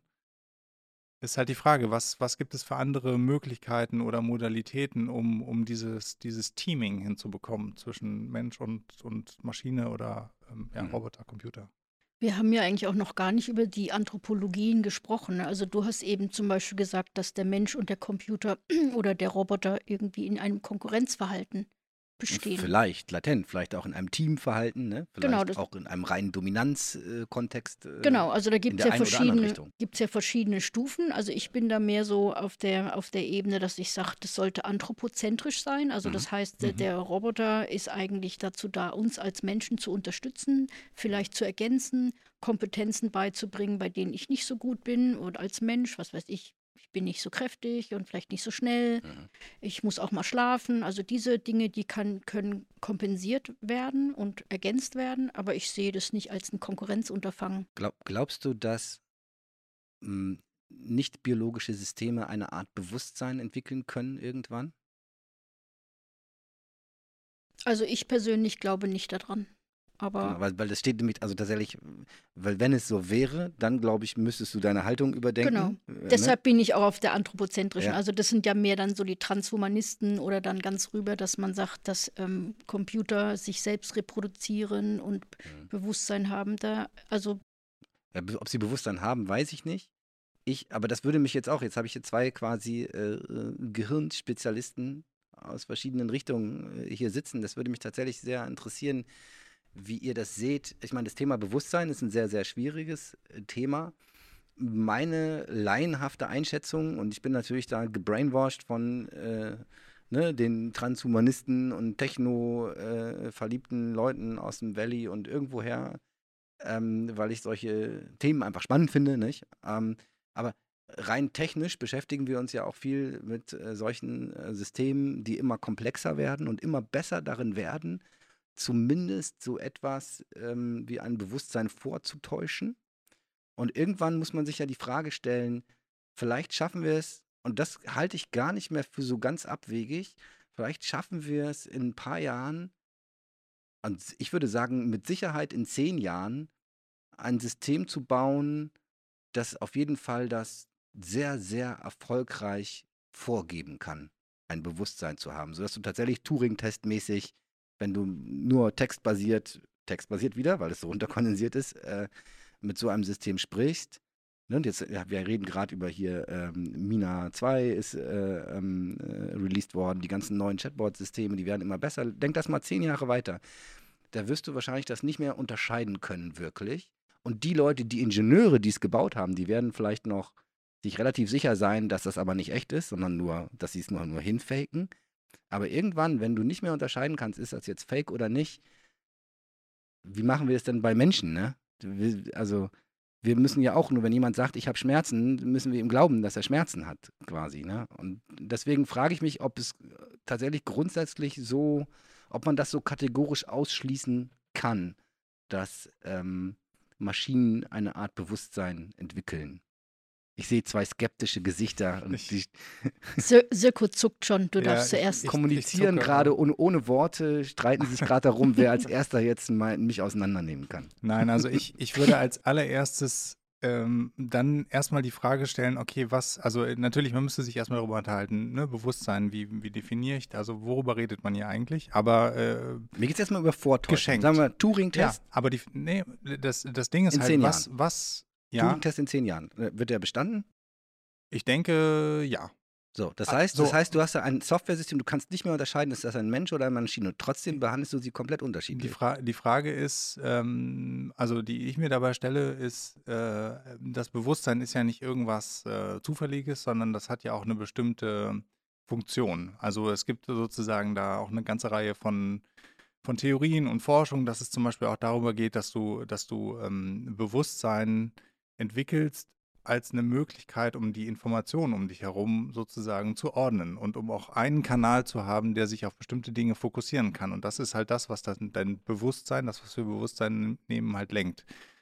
Äh, die Frage wäre jetzt, wenn die Maschine, also von daher ist ein vorgetäuschtes Bewusstsein ist, ja, ich meine, gut, das ist dann zwar spannend, aber es hat keine Funktion. Also ich, wenn ich darüber reden würde, also wenn man sich die Frage stellt, kann ein technisches System ein Bewusstsein entwickeln, dann müsste man ja als erstes damit auch irgendeine Funktion verbinden, weil sozusagen Bewusstsein faken, okay, ist sicherlich spannend, aber ist nicht, also ist, ist sozusagen, ist halt einfach ein, ein Kartenhaus. Also es hat keine Funktion, es ist leer sozusagen. Also die spannende Frage finde ich eher, macht es Sinn oder beziehungsweise ist es technisch möglich, äh, ähm, dass sowas wie ein Bewusstsein entstehen kann? Und wenn ja, warum? Warum würde eine KI sowas entwickeln wollen? Was würde sie sich damit sozusagen einfacher machen? So. Und ich würde das auch schwer in Frage stellen, dass das, dass das passiert, aber ähm, das wäre die erste Frage. Dieses Gefakte wäre mir jetzt nicht so, ja. Das, Also, ja, eigentlich hast du die wesentlichen Punkte schon, schon rausgearbeitet, äh, Sirko. Ich, ich denke, wenn die Frage, die dahinter steckt, die ist, kann man, ich sag mal, bestimmte Nischenbereiche beispielsweise faken, so gut nach oder so gut imitieren, dass sie für den Menschen kaum nach, also kaum, kaum zu unterscheiden sind von einem anderen Menschen. Ja, das geht auch jetzt schon in sehr vielen Bereichen. Ne? Die können besser Schach spielen, besser Go spielen, ähm, sie können ganz bestimmt besser Vokabeln, besser übersetzen und was auch immer, Gesichter erkennen. Aber das sind immer nur Insel, ich nenne sie mal Inselbegabungen, äh, die man sorgfältig trainiert hat mit aufbereiteten Daten ähm, für ein menschliches Verhalten inklusive Bewusstsein. Also ein Mensch, der oder die ganz bewusst ähm, Dinge übt, Dinge lernt. Dazu bräuchte man ein Embodiment. Also da, dann wären wir schon eigentlich bei einem Roboter, der beispielsweise mindestens zwei Füße und zwei Hände haben muss und Arme, damit er in, sich in der menschlichen Welt zurechtfindet und dann praktisch das gesamte, ähm, das gesamte Leben so durchmacht mit allen, mit allen Formen, das halte ich, halte ich erstmal nicht für machbar, auch ganz bestimmt nicht in zehn Jahren. Okay. Nee, das, ja, da bin ich auch. Vielleicht kannst du mal ein bisschen was erzählen darüber, was ihr in eurem Lab noch alles so tut, weil äh, ich hatte ja auch mal ähm, die hervorragende Gelegenheit, äh, ein paar Stunden lang bei euch alles anzuschauen. Und ihr macht ja nicht nur ähm, die Spracherkennung, sondern ihr macht ja auch viele andere Dinge. Ähm, was wären so aus deiner Sicht so die zwei, drei Highlights, die ihr da gerade untersucht? Und da geht es ja, glaube ich, auch um Themen wie Verhalten zu beobachten und Vorhersagen und so weiter. Genau, also ähm, ich hatte ja Schließt ganz gut daran an, finde ich. äh, ich, ich bin ganz überrascht, dass Ja, du jetzt sozusagen so, ne, von so einem Ja. Bewusstsein. Ja, okay, ich, bin- ich bin gespannt. Ich, äh, Wir kommen da, wir kommen da wieder ich zurück. sitze und lerne. Also ich hatte ja vorhin schon das, ähm, das Thema Biosignale erwähnt. Also das sind für mich ähm, menschliche Signale, also Signale, die vom menschlichen Körper ausgesendet werden. Und das passiert nicht nur bei der Kommunikation, sondern auch bei sonstigem Verhalten, bei Bewegungen, bei allen Aktivitäten, die man so im täglichen Leben tut. Und das ist eine andere, ähm, ein anderer Kernpunkt äh, unseres Labors, also in dem sogenannten Biosignals Lab. Da haben wir äh, sehr viele Sensorik, mit der wir äh, Verhalten und, und, und alle möglichen Biosignale aufzeichnen können, und zwar auch zeitsynchron. Also wir haben Motion Capture System, wir haben ein Eye-Tracking System, wir zeichnen EEG auf, Muskelaktivität, alles auch in Parallelität und versuchen ähm, äh, zu interpretieren, also rein auf Basis von maschinellen Lernverfahren zu interpretieren, was der Mensch tut und warum er es tut. Mhm. Ähm, und das, äh, einer der Kernaspekte ist, dass wir das auch versuchen in Echtzeit hinzukriegen. Also nicht nur sozusagen die Daten erstmal aufzuzeichnen und dann äh, später zu prozessieren, sondern möglichst in Echtzeit zu prozessieren und auch möglichst viel Information an den aktiven Menschen wieder zurückzugeben. Was, mit welchem, welchem Ziel quasi? Was kann man, wenn man das gelernt hat, und das hört sich erstmal für mich plausibel an, ich muss übrigens auch immer noch, ich fand das damals sehr beeindruckend, als ich äh, bei euch war, in, in diesem Lab äh, zu sein. Und ich kann mich erinnern, ihr hattet auch überall diese Metallstreben mhm. quasi außenrum, wo alle möglichen Kameras und äh, Sensorik hingen. Und als wir irgendwann dann das Studio bei uns gebaut haben, habe ich mich immer wieder daran erinnert, dass Tanja auch in ihrem Lab irgendwie das alles so aufgebaut hatte. Dachte, wow, das genau, das hat mich nachhaltig äh, beeindruckt quasi. Ähm, wenn man dann gelernt hat, was ein Mensch gerade tut und warum er es tut, was tue ich dann mit einem System, das das erkennen und vorhersagen kann? Das kann uns beispielsweise dabei helfen, ähm, Robotern beizubringen, in einer häuslichen Umgebung mit Menschen interagieren zu können oder auch sich in der häuslichen Umgebung äh, aufzuhalten, ohne Menschen zu stören, zu belästigen, zu gefährden. Er könnte quasi frühzeitig, ich sitze in meinem Sessel und der Roboter könnte frühzeitig erkennen, gleich will er aufstehen und sich ein Bier holen, weil er ist durstig und dann könnte er schon mal proaktiv selber losgehen. Das wäre zum Beispiel ein Szenario, genau. Also eine, eine Prädiktion des nächsten Handlungsschrittes, das wäre beispielsweise ja. eine Sache, genau. Und eben auch, ähm, dass der Roboter, wenn er beispielsweise statt Bier holen gerade überlegt hat, den, den, was weiß ich, den Raum zu saugen, dass er das nur dann tut, wenn du nicht in, wenn du nicht in der Nähe bist, wenn er dich nicht stört oder das, ja, also dass ja, Dann wird schwierig, dann sitzt du da im Sessel, guckst Fernsehen, guckst in die Ecke und denkst, boah, da müsste aber auch mal wieder gesaugt werden, ne? Und dann fängt der verdammte Roboter an zu saugen. Ich gucke gerade Fernsehen, verdammt, hör auf. Naja. Na, das hätte er ja gelernt, dass wenn du Fernsehen guckst, dass, dass du da nicht gestört werden willst, genau. Okay. Okay, klingt, äh, klingt sehr interessant. Wie, und funktioniert das gut? Also ähm, kriegt ihr das hin? Ach, das ist eine never-ending Story. Ne? Da sind wir nie fertig, glücklicherweise. Und ja. für jedes Problem, was wir gelöst haben, kommen zwei neue äh, dazu. Aber der Kontext ist tatsächlich, finde ich, sehr spannend, denn wir arbeiten ja beispielsweise im Sonderforschungsbereich IS ähm, gemeinsam mit vielen Kollegen an der Universität Bremen. Und da geht es tatsächlich darum, ähm, äh, Robotern ähm, Haushaltstätigkeiten auch beizubringen, eben auch nicht nur explizit durch eine Programmierung, das wäre ja, das ja einfach, würde aber auch nicht skalieren für alle Tätigkeiten, sondern letztendlich auch äh, das vom Menschen abzuschauen. Und, und letztendlich ohne Sprache. Oder? Falsch. Hm. Hört, also für mich hörte, hörte sich das so ein bisschen so an, dass ich quasi, ich beobachte die Gesamtsituation. Ein Mensch bewegt sich da irgendwie, macht Dinge und ich verstehe, was er tut und ich kann predikten, was er als nächstes tut. Ist das sprachbasiert? Das ist ontologiebasiert, ne? Du versuchst, glaube ich, dahinter Handlungen abzubilden. Das heißt, du, du, du schachtelst das, was da passiert, in bestimmte Dinge, die du wieder verwenden kannst. Mhm. Genau, damit ja. sind wir wieder bei einem, wie kann man ein Konzept finden auf der Ebene, auf der man kommunizieren und auch Dinge gut abspeichern und nachhaltig auch erweitern kann. Und das ist tatsächlich ähm, sprachbasiert. Okay, interessant. Mich würde mal interessieren, du hast auch auf der so, und im Cognitive Systems Lab und ich weiß es auch von, von anderen Aktivitäten, dass du auch äh, sozusagen es dir ein großes Anliegen ist, auch Systeme für ähm, Demenzkranke sozusagen zu machen, zu testen, wie auch immer. Kannst du da vielleicht noch mal kurz was dazu erzählen, auch vor dem Kontext sozusagen dieser ganzen Technologien, die wir jetzt gerade besprochen haben? Also wie kann man das einsetzen, um Demenzkranken zu helfen? Genau, also wir, wir bauen ja im Prinzip Interaktionssysteme und wir bauen vor allem auch, den Aspekt habe ich noch nicht erwähnt, ähm, wenn man über wenn man Menschen beobachten kann und beobachtet, was er oder sie tut äh, und auch interpretiert, beispielsweise mentale Zustände, Emotionen und so weiter, dann kann man dieses Wissen natürlich auch verwenden, um Systeme anzupassen. Und ähm, das, was ähm, Sirko gerade angesprochen hat, da sind zwei Handlungsstränge, die wir hier verfolgen. Das eine sind adaptive Interaktionssysteme, die sich auf die Bedürfnisse und auch die Handlungsweisen des Nutzers ein, einstellen. Ein einfacher Vertreter davon sind beispielsweise Recommender-Systeme, wie wir sie von Amazon kennen. Wenn ich weiß, da macht jemand gerade was mit dem System und er freut sich darüber, dann würde ich, wenn ich die Person unterhalten möchte und, und, fest, und, und sicherstellen will, dass sie daran Freude hat, mehr von diesen Inhalten anbieten. Und ähm, in dem Kontext äh, mit Menschen mit Demenz haben wir ein Interaktionssystem gebaut, was Menschen aktiviert. Und zwar haben wir Aktivierungsinhalte verwendet, die beispielsweise eine kognitive und eine soziale Aktivierung äh, vornehmen. Und wir haben diese, dieses Aktivierungssystem gebaut immer für Tandems. Das heißt, wir möchten nicht die menschliche Ansprache ersetzen. Ganz im Gegenteil, wir wollen sie, äh, wir wollen sie im Prinzip komplementieren. Das heißt, das Szenario ist, dass man einen Mensch mit Demenz hat und einen Angehörigen oder auch einen Freund der Familie, irgendwelche Leute, die sich mit um die Person kümmern. Und diese beiden, dieses Tandem, arbeiten mit dem Aktivierungssystem. Das Aktivierungssystem hat beispielsweise Quizzes, man kann Memory spielen, Musik hören, Videos gucken.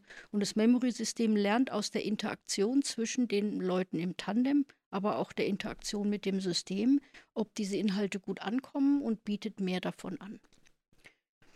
Da haben wir eine größer angelegte Studie gemacht und haben auch festgestellt, und das war auch das, was ich vermutet hatte, dass ähm, die, Aktions-, die Aktivierungsinhalte, die Freude bereiten und aktivierend wirken, dass die sehr unterschiedlich sind, je nach Individuum, das sich damit beschäftigt. Das heißt mit anderen Worten, adaptive Interaktionssysteme müssen auch immer personalisiert werden, für Individuen angepasst werden, damit sie gut auch ihr, ihren Dienst verrichten können. Das heißt, so diese Gruppentherapie, ne, wenn Pepper, der Roboter, äh, quasi, gut, Bewegung ist, glaube ich, immer gut, auch äh, für alte Menschen, aber so aus euren Erfahrungen ist es tatsächlich so, dass gerade auch so bei ähm, Menschen mit ähm, Krankheiten, die sich auf das Gehirn auch auswirken, wie Demenz, äh, vielleicht auch Alzheimer, ich weiß es nicht, und was da noch alles da dazugehört, ähm, dass dort, dass die tatsächlich quasi sehr, sehr individuell auf diese Stimuli quasi reagieren und man das entsprechend dann auch mit solchen Systemen unter Umständen schnell rausfinden kann, quasi, was jetzt hier besonders geeignet ist. Gibt es dann tatsächlich dann auch ähm, den Effekt, dass solche Aktivitäten quasi den weit, das weitere Voranschreiten der Krankheit äh, quasi ähm, ähm, behindern oder aufhalten so ein bisschen oder? Ja, das ist eigentlich der Grundgedanke. Man, man weiß aus der aktuellen Forschung, dass Aktivierung kognitiver Ressourcen ähm, hilft, die Krankheit, den Krankheitsverlauf ein bisschen zu entschleunigen. Also mhm. man kann tatsächlich die Krankheit nicht heilen, bisher zumindest nicht, aber man weiß, dass man sie moderieren kann, wenn man angemessen aktiviert. Und die drei Pfeiler sind da motorische Aktivierung, soziale Aktivierung und ähm, kognitive Aktivierung. Und die beiden letztgenannten, das waren die, auf die dieses Interaktionssystem abzielt. Ein zweiten Strang von dieser Demenzforschung äh, ist tatsächlich, der bringt mich wieder zurück zur Sprache. Denn ähm, wie wir wissen, braucht man, äh, um zu sprechen, um zu kommunizieren, einen hohen kognitiven Aufwand. Mhm. Und wenn durch eine Demenz diese kognitiven Ressourcen abnehmen, das ist der Fall, dann nehmen auch Sprachfähigkeiten ab. Und umgekehrt bedeutet es, dass Sprache ein sehr guter Indikator dafür ist, ob jemand kognitiv gesund ist oder ob äh, eine kognitive Entwicklung, eine rückläufige Entwicklung stattfindet. Oh ja, sehr spannend. Und damit, also Sprache ist halt auch ein sehr, sehr niederschwelliger Test. Ja, man muss nichts anderes machen, als das Stück Sprache, was wir jetzt hier produzieren, aufnehmen, dann analysieren, automatisch, vollautomatisch analysieren. Dann kann man anhand bestimmter Markierungen, kann man dann feststellen, ob die kognitiven Ressourcen äh, ausreichen, um gute Sprache zu produzieren oder eben nicht. Genau, mega spannend. Wir haben da, glaube ich, in irgendeiner unserer äh, früheren Podcast-Folgen haben wir mal drüber diskutiert, ob das okay ist, wenn quasi Amazon mit Alexa, hast du zu Hause stehen, Alexa irgendwann zu dir sagen würde, pass auf, an der Art und Weise, wie du mit mir sprichst, habe ich festgestellt, dass du vielleicht mal zum Arzt gehen solltest, um Früherkennungsdiagnose zum Thema Demenz oder Alzheimer zu machen. Also was ja wahrscheinlich für die individuelle Gesundheit des Einzelnen mega hilfreich sein könnte, weil ich glaube, je früher man solche beginnenden Krankheiten feststellt, desto, desto besser kann man dagegen arbeiten und das möglicherweise noch jahrzehntelang äh, aufhalten.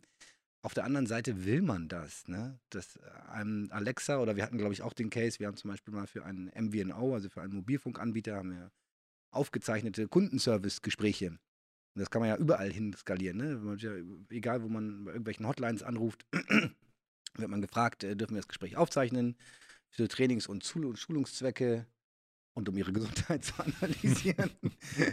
und dann äh, meldet sich auf einmal dein Mobilfunkanbieter bei dir und sagt, ähm, du, das fanden wir so ein bisschen spooky, hm. glaube ich. Es ist aber natürlich ein total spannender Indikator letzten Endes. Und wenn ich das richtig verstanden habe, Tanja, ist es ja auch so, dass ähm, also die Forschung in diesem Gebiet ja relativ weit ist, sodass man eigentlich sagen würde, es funktioniert ganz gut, oder? Solche, diese frühe, also am Sprachduktus quasi zu erkennen, ähm, die gibt es potenziell ein Problem. Stimmt, also es funktioniert erstaunlich gut. Also es gibt so eine Kombination aus akustischen Merkmalen, die beispielsweise dadurch entstehen, dass man nicht mehr fehlerfrei produzieren kann, wenn also in der, im motorischen Zentrum schon Ausfallerscheinungen sind. Ähm, und dann natürlich auch syntaktische und semantische Fehler, also wenn man beispielsweise das Verb weglässt oder irgendwie sehr viele Füllwörter verwendet oder Wortfindungsstörungen hat, da gibt es schon ziemlich gute Indikatoren, die da helfen, stimmt.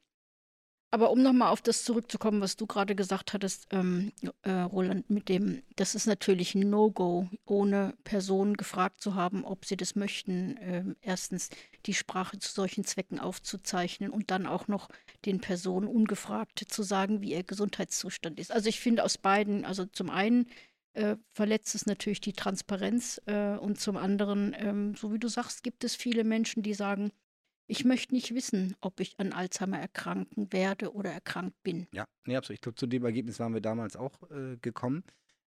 Aber jetzt mal umgekehrt, es gibt vielleicht auch Leute, die wollen das wissen. Mhm. Gibt es diese, diese Forschung, die ihr da äh, gemacht habt und auch noch macht? Gibt es das als Produkt quasi? Kann ich irgendwo auf eine Internetseite gehen und sagen, ich will jetzt mal testen, ob ich vielleicht beginnendes Alzheimer habe? Und dann muss ich da irgendwie ein Gespräch führen oder Tonaufnahmen machen und dann wird mir das gesagt. Gibt es sowas? Also wir haben einen Prototypen entwickelt, den wollten wir eigentlich demnächst mal in, in den Demenz, ähm, in Demenz-Sprechstunden äh, einsetzen, mhm. damit er eben zur Analyse mit unterstützend wirken kann. Letztendlich ja, das ist ein, nichts anderes als ein maschinelles Lernstück Lernsoftware. Ähm, das guckt sich die, das nimmt die Sprache auf äh, transkribiert die automatisch, also läuft ein Spracherkennungssystem, das produziert die Wortsequenzen und aus der Analyse äh, kann man dann relativ gut sagen, ob sich die, ob das noch im gesunden Bereich ist oder nicht.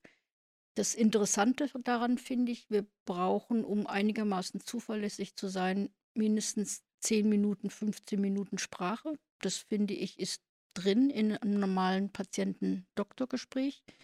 Ähm, und was ich besonders spannend finde, ist, dass sich diese Veränderung in der Sprache tatsächlich schon vor, dem, vor, der, vor der Diagnosefähigkeit, zumindest bei Alzheimer-Patienten, ergeben hat. Wir haben nämlich sehr interessante Daten von Menschen, die über 20 Jahre lang aufgezeichnet wurden, immer in Abständen von vier, fünf Jahren. Wir haben also von diesen Personen, freiwilligen Personen, äh, vier Messzeitpunkte und wissen also von allen Personen die Diagnosen zum vierten Messzeitpunkt. Und wenn wir nun Sprachdaten nehmen vom dritten Messzeitpunkt, also fünf Jahre davor, oder vom zweiten Messzeitpunkt, also zehn Jahre davor, können wir tatsächlich schon Veränderungen in der Sprache feststellen. Mega krass, genau. Aber also tatsächlich ist das, ähm, gibt es wahrscheinlich, also ich kann mir vorstellen, es gibt relativ viel Forschung in dem Bereich. Äh, ist das, was ihr da tut, würdest du sagen, ist das weltweit führend oder ist das äh, so auf Augenhöhe mit anderen Teams oder arbeiten da gar nicht so viele Teams dran? Da arbeiten eine ganze Menge Teams dran. Mittlerweile würde ich auch sagen, fast alle großen. Also Apple hat ein riesengroßes Team im Bereich ähm, Health von Sprache. Ähm, Amazon ist genauso. Es gibt also, ich würde mal sagen, eine ganze Menge Gruppen, bestimmt oh, zwischen 20 und 50 könnte ich mir vorstellen, mhm. die sich damit beschäftigen. Ähm, der limitierende Faktor ist wie so oft Daten. Ja.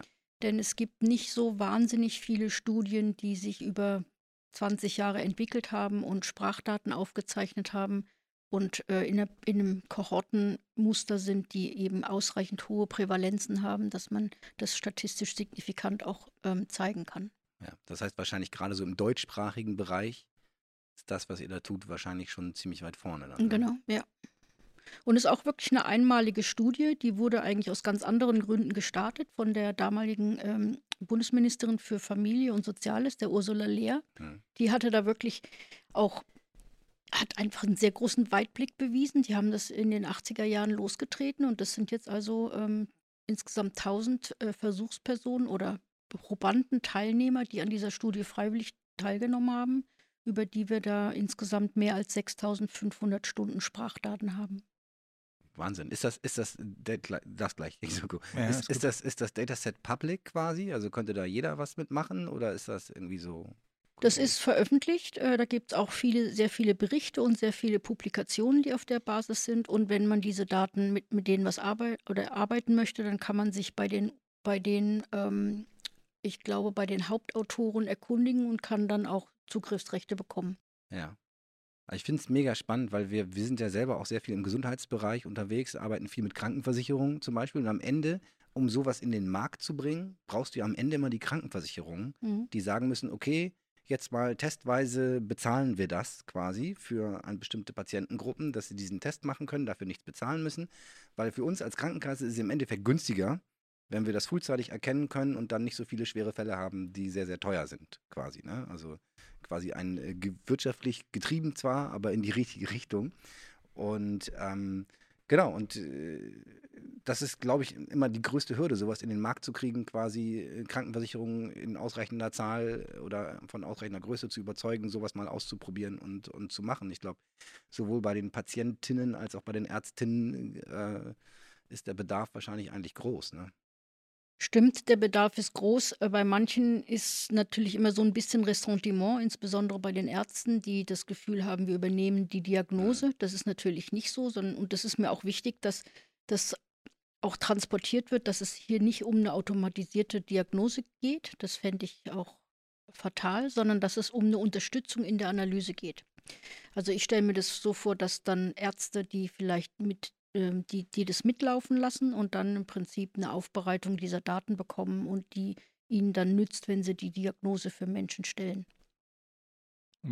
Darüber hatten wir auch schon, also ich glaube, das ganze Thema KI im Gesundheitswesen ist, ist eigentlich genau das Thema, dass man ähm, im Grunde genommen die KI-Systeme dazu nutzen kann, große Datensets sozusagen zu scannen und auszuwerten und dann eigentlich einem Arzt, der aber auch, oder ja, einem Mediziner, Arzt, wie auch immer, vielleicht auch einem medizinischen KI-Assistenten, wir hatten schon mal darüber gesprochen, ähm, diese, diese Daten an die Hand gibt. Und dann ist aber natürlich wichtig, dass am Ende es noch eine mündige Entscheidung gibt. Also die, dass die Diagnose, die da gestellt wird, irgendwie auch ähm, von jemandem gestellt wird, der einerseits eine, wie auch immer, medizinische Ausbildung hat, aber eben vielleicht in Zukunft auch eine stark, stärker ähm, ja, wie auch immer, technische Ausbildung, also auf jeden Fall einordnen kann, was weiß ich, bestimmte Algorithmen sind verwendet worden, bestimmte Datensets, also um in, in gewisser Weise besser zu wissen, was er dann da für eine, für eine Entscheidung vor sich sieht. Genau. Und ich finde, am Ende des Tages geht es ja auch darum, dass man als Mensch dann einem anderen Menschen mitteilen muss oder darf, dass er gesund oder krank ist und diese ganzen Implikationen, was das für die Betroffenen bedeutet und für die Angehörigen, sowas aus meiner Sicht sollte man auf keinen Fall einer Maschine überlassen. Hm.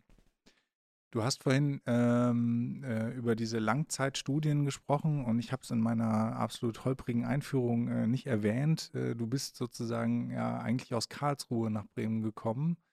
Und ähm, was mir jetzt sozusagen in, dem, in, der Vorbereitung nicht so ganz klar war, ich, ich glaube, das Cognitive Systems Lab, das gab es anscheinend wohl sowohl in, am KIT in Karlsruhe, wo du deine erste Professur sozusagen hattest, als auch dann hier in Bremen. Das heißt, hast du diese Art von Forschung auch mitnehmen können? Weil ich meine, man muss ja sehr viele Jahre da abdecken, um, um das zu machen. Oder, oder sind das andere, andere Gruppen sozusagen, die diese Daten erhoben haben? Das wollte ich eigentlich noch, noch vorhin gefragt haben. Hm.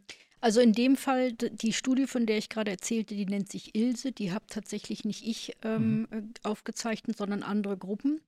Aber es hat auch eine signifikante Zeit gebraucht, um diese, dieses Vertrauen mit diesen anderen Gruppen aufzubauen, dass man mit, mit den Daten auch arbeiten kann und auch zu lernen und äh, viel darüber zu erfahren, was in diesen Interviews abgedeckt ist. Also das kann man nicht oder habe ich kein Interesse daran, das als Informatikerin alleine zu machen, sondern da äh, bin ich auch immer sehr interessiert an interdisziplinärer Forschung. Wir mhm. arbeiten da mit Gerontologen und Gerontopsychiatern zusammen und die sind tatsächlich aus Heidelberg in diesem Fall. Ähm, und um die Frage zu beantworten, habe ich, hab ich das mitgenommen. Also ich habe tatsächlich das Cognitive Systems Lab gegründet, als ich zurückkam aus Amerika nach Karlsruhe, als mhm. ich dort den Ruf bekam, auch auf kognitive Systeme. Lustigerweise, die Denomination ist die gleiche. Äh, und habe dann ähm, vor allem auch äh, Teile meines Teams mitgenommen. Das war auch für mich ein wichtiger Schritt, dass ich hier einen Running Start habe. Das heißt, ich habe. Aus Karlsruhe nach Bremen, ja. nicht aus den USA. Ah, okay. Mhm. Aus Karlsruhe nach mhm. Bremen, genau. Also ich habe ähm, sechs Personen insgesamt aus meinem Labor praktisch mitgebracht. Mhm. und habe dann hier weitergemacht. Was hat dich dazu bewogen, nach Bremen zu kommen? Karlsruhe ist ja äh, durchaus ein anerkannter Standort auch äh, für Forschung, IT und alles Mögliche. Warum Bremen und dann noch gleich mit dem ganzen Team? Hm. Warum Bremen? Also ehrlich gesagt habe ich mich nicht ernsthaft umgeguckt. Also Karlsruhe ist, so wie du sagst, ein, auf jeden Fall eine super Universität. Ähm, damals, als ich da anfing, als ich habe ja dort auch promoviert, äh, da war es noch die Technische Hochschule Karlsruhe und ähm, später dann das KIT, ähm, Karlsruhe Institute of Technology. Ähm, man spürt aber an jeder Ecke und Ende, an jedem Ecke und Ende, dass es eine technische Hochschule war. Und das merkt man an der Ausrichtung. Das heißt, es ist wirklich, da ist Maschinenbau, Produktionstechnik, also alles toll und vom Feinsten. Aber ähm, meine Forschung ging auch immer mehr in Richtung, also medizinische mhm. Unterstützung, mhm. der Mensch, äh, Psychologie. Da waren sehr viele Aspekte, die mir in Karlsruhe nicht ausreichend abgedeckt schienen. Und dann habe ich irgendwann zufällig diese Ausschreibung von Bremen entdeckt ähm, mit dem Wissenschaftsschwerpunkt. Damals hieß er noch IKK, Information, Kommunikation und Kognition, was jetzt MMM ist. Genau, jetzt und ist Mind Media Machines. Minds Media Machines, genau. genau. Und, und ich habe das gelesen und dachte, boah, das ist, das ist genau das, was du suchst. Da machen die schon wirklich interdisziplinär mit Kognitionswissenschaften und, und, und Roboter und, und Psychologie. Ist alles da. Ist alles da. Muss ich mir gar nicht zusammensuchen. Und dann habe ich mich, tatsächlich habe ich gedacht, das mache ich jetzt einfach. Habe ich mich beworben. Und dann äh, war ich völlig überrascht, dass ich mit der damaligen Dekanin wirklich sehr schnell ins Gespräch gekommen bin, Kerstin Schill. Und die hat sich wirklich, das kann man jetzt hier mal sagen, richtig reingehängt. Die hat mir alles gezeigt. Die, ich war mehrfach hier in Bremen. Damals fing auch gerade das IS an, der IS SFB. Ich hatte das Gefühl, ich komme hier wirklich genau in diese, in diese Fusion, sehr früh in diese Fusion hinein, die ich gesucht habe. Mhm. Und ähm, ja, und dann war aber natürlich was mich so ein bisschen zurückzucken ließ, war eben diese Aussicht, nochmal neu anzufangen, weil ich war ja eigentlich gerade erst vor sechs Jahren von, von, von den USA gekommen. Und ja, wisst ihr auch, wenn man was neu anfängt und aufbaut, das braucht einfach. Und ich war gerade so in der Phase, wo, wo ich anfangen konnte zu, zu, zu ernten, was ich gesät hatte. Und deshalb äh, hatte ich dann einfach darüber nachgedacht, Machbar ist es wirklich nur, wenn ich mein Team oder Teile meines Teams mitbringe. Und da war auch Bremen wirklich sehr unterstützend, weil sie eben auch ähm, die Möglichkeiten für meine Mitarbeiter und Mitarbeiterinnen aufgezeigt hat. Und das hat dann wirklich auch den Ausschlag gegeben. Das ist ganz witzig, ne? Das ist eigentlich, also eine andere Geschichte, aber so von der, von der, von den Gründen, warum Bremen dann in der Lage war, dich Tanja jetzt hierher zu holen, äh, ist eben auch die Unterstützung, die das Land dann gegeben hat, um, um zum Beispiel jetzt die Mitarbeiter, Frank Kirchner hat damals erzählt, da war es sozusagen, ging es auch darum, ähm, auch seine Frau und Familie herzuholen und so. Also das heißt, das darf man einfach auch nicht unterschätzen an der Stelle. Das ist, äh, ist dann natürlich äh, enorm entscheidend. Aber, also ich finde es mega krass. Also ich, ich glaube, was wir daraus lernen können, ist einerseits, das war auch bei Frank Kirchner so, aber hört sich jetzt auch bei dir so an, ähm, die wir scheinen hier in Bremen ein paar Dinge wirklich gut zu machen, was so die grundsätzliche Ausrichtung die, mhm. äh, der, der, Dinge angeht. Dass wir sagen, wie, wie wir uns aufstellen wollen quasi und auch mit langfristigen Konzepten äh, äh, quasi uns positionieren wollen. Und das kann dann entweder proaktiv äh, geschehen. Ich glaube, bei Frank Kirchner war es ein bisschen proaktiver, ne, dass man äh, so mit ihm gesprochen hat. Oder auch in dem Fall, man, dass man quasi dann das Glück hat, dass durch irgendwelche Formen von äh, Wissenschaftsmarketing, wie auch immer, diese Ausschreibung äh, dich gefunden hat, du das Konzept gesehen hast und gesagt hast, wow, das ist mega spannend. Und dann quasi nach der ersten Kontaktaufnahme dann auch hier gleich äh, die Bremer und Bremerinnen gleich gesehen haben, okay, die müssen wir hierher holen. Und mit ihrem Team gleich dazu, das ist ein mega Win für, für, für Bremen. Ähm, haben sich deine Erwartungen äh, bewahrheitet quasi? Ähm, sind sie übertroffen worden oder gibt es Punkte, wo du sagen würdest, hm, das können wir noch besser machen hier? Also es hat sich auf jeden Fall bewahrheitet und auch der Wissenschaftsschwerpunkt, ähm, also jetzt heißt der MMM, aber der Name ist jetzt ähm, nicht maßgeblich, sondern das, was in, in diesem Wissenschaftsschwerpunkt im Fokus steht, ist genau das, äh, was, ich, was ich erforsche und beforschen will. Und von daher bin ich genau am richtigen Fleck. Bin ich auch wirklich glücklich und ich denke, da können wir jetzt über die nächsten Jahre auch noch viel weiter ausbauen und aufbauen. Ich meine, Baden-Württemberg ist eines der reichsten Bundesländer, Bremen eins der ärmsten. Das äh, geht auch an so einer Universität natürlich nicht, nicht spurlos vorbei. Das mhm. spürt man schon. Ähm, auf der anderen Seite habe ich das Gefühl, so wie du sagst, Roland, ich finde, Bremen macht hier einiges richtig. Das ist vielleicht nicht so diese Masse da, aber das, was man hat, das konzentriert man auf, ähm, auf wichtige und auch oft interdisziplinäre Bereiche. Und dem Bereich, in dem ich bin, der ist eben davon ähm, im positiven Sinne betroffen. Von daher, ähm, ja, hat sich das, hat sich das absolut bewahrheitet, was ich mir erhofft hatte. Sehr gut. Wir haben ein Thema, was uns beide, Sirko, ja immer auch sehr stark bewegt, ist, äh, deswegen habe ich eben auch schon so ein bisschen mal zaghaft nachgefragt, ist das Thema Transfer. Weil mein Eindruck ist sehr oft, äh, gerade wenn ich so ein bisschen die Gelegenheit habe, mal hier hinter die Kulissen von den Kolleginnen und Kollegen der Wissenschaft zu schauen, ey, krass, was die alles machen ne? und was hier alles passiert und, und woran geforscht und nicht nur geforscht und entwickelt wird, sondern was alles wirklich auch funktioniert schon, was es für Systeme gibt. Ne? Wir haben eben schon über ein paar gesprochen und gesagt, ja, das funktioniert.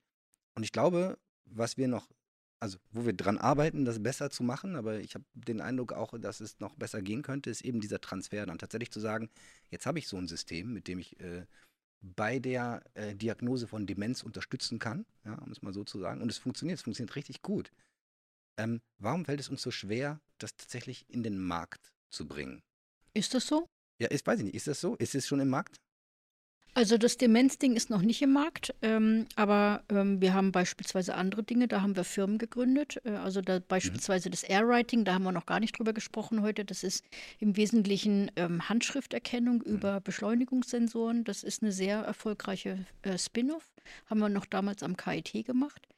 Und ähm, was man ja immer braucht, sind auf der einen Seite eine gute Idee, ähm, da mangelt es uns nicht. Und dann brauchen wir auch Personen, die das sich anziehen. Also ja. in dem Demenzfall ist es so, dass die Person, die ähm, das, die da diejenige gewesen wäre, die, das hätte machen können, der wollte eher eine akademische Karriere. Hm. Und gut, dann muss man eben gucken, dann, dann wartet man auf die nächste Generation.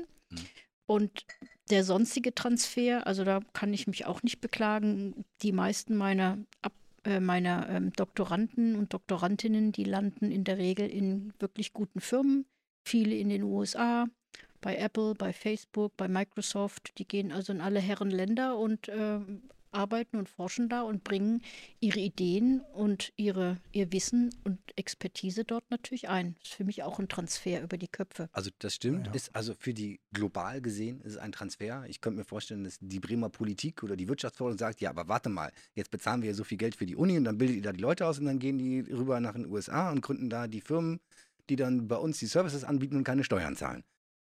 Ja, aber ich meine, wenn, was kann denn einer Universität und den Professorinnen da drin Besseres passieren, als wenn ihre von hier ausgebildeten Leute in die Welt gehen und sagen, wir kommen von der Uni Bremen. Ja. Ist doch bin, super. Bin ich völlig bei dir. Also und ich, ich denke auch, dass dieser Transfer über Köpfe tatsächlich, auch der, das hatten wir ja letztens auch, ähm, das, das ist, glaube ich, auch ein ganz entscheidender. Also, dass äh, man sieht immer die Systeme und die Prototypen und natürlich möchte man auch gerne, dass diese Sachen auch in den Markt kommen, ganz klar. Aber ähm, das Wichtigste sind eigentlich ganz oft die Leute, die dahinter stehen und die mit dem Know-how sozusagen rausgehen und dann eben hoffentlich auch ein paar davon in Bremen bleiben, zum Beispiel. Um, ne, schöne Grüße an die Wirtschaftsförderung, die, äh, um hier sozusagen wirklich so eine Art, ähm, ja, Ökosystem, wie auch immer, also auf jeden Fall ein, ein Umfeld zu schaffen, in dem, in dem, in dem das Know-how auch sich teilweise eben auch hält. Ich denke, das ja, also ich meine, ein, ne, ein Thema, an dem wir ja auch äh, immer permanent arbeiten, ist das Thema ähm, Förderung von, von, von, von Startups, gerade aus der Wissenschaft raus und für uns natürlich jetzt insbesondere mit einem KI-Background. Ich, äh, also ne, da sind wir ja schon, haben wir schon ein paar Mal gesprochen, seit längerem im Austausch auch mit der Wirtschaftsförderung. Ähm, ja, allein die, die Mühlen der Bürokratie malen halt etwas langsamer, als wir uns das gerne wünschen würden. Ich glaube, der Wille ist da, grund, grundsätzlich. Wie erlebst du das bei deinen äh, Mitarbeiterinnen, Mitarbeitern, ähm, wenn es da Leute gäbe, die sich vielleicht mit dem Gedanken tragen, sich selbstständig machen zu wollen mit irgendwelchen Dingen, an denen ihr da forscht? Fühlen die sich da gut aufgehoben, unterstützt? Haben die das Gefühl, das ist eine richtig gute Option?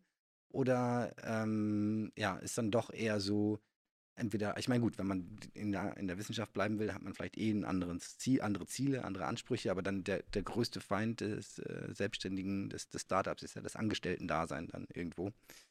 Ähm, wie, wie erlebst du das, gerade auch in der Generation von, von Leuten, die da jetzt gerade arbeiten? Hm. Also da muss ich jetzt sagen, da habe ich natürlich jetzt das Problem der kleinen Zahlen. Also ich habe ja vor äh, fünfeinhalb Jahren hier angefangen. Das heißt, meine erste Generation Doktoranden, die geht gerade erst raus. Also wir haben einen, der ist jetzt Professor geworden, einer, der ist zu einer großen Firma Microsoft nach Tallinn gegangen und einer, der sich jetzt mit dem Gedanken trägt, ähm, eine Firma zu gründen. Das habe ich das Gefühl, der fühlt sich gut aufgehoben. Das ist doch sehr schön. Einer in der akademischen Welt, ja. einer in der Wirtschaft und ja, der andere macht einen Spin-off. Das ist ja. perfekt. Und der nächste, der hat jetzt schon, der ist noch gar nicht fertig, aber der hat schon ein tolles Angebot in die USA bei einer der Top-Gruppen in dem Bereich ECOC. Also ja, also mehr habe ich bisher noch nicht produziert. Da hast du aber nicht das Jahren. Problem der, der, kleinen Zahlen. Du hast doch, das ist doch eine super Statistik sozusagen. Ich würde sagen, das sieht erstmal gut aus. Wenn ja. du das in Prozenten ausdrückst, sieht das gut genau. aus.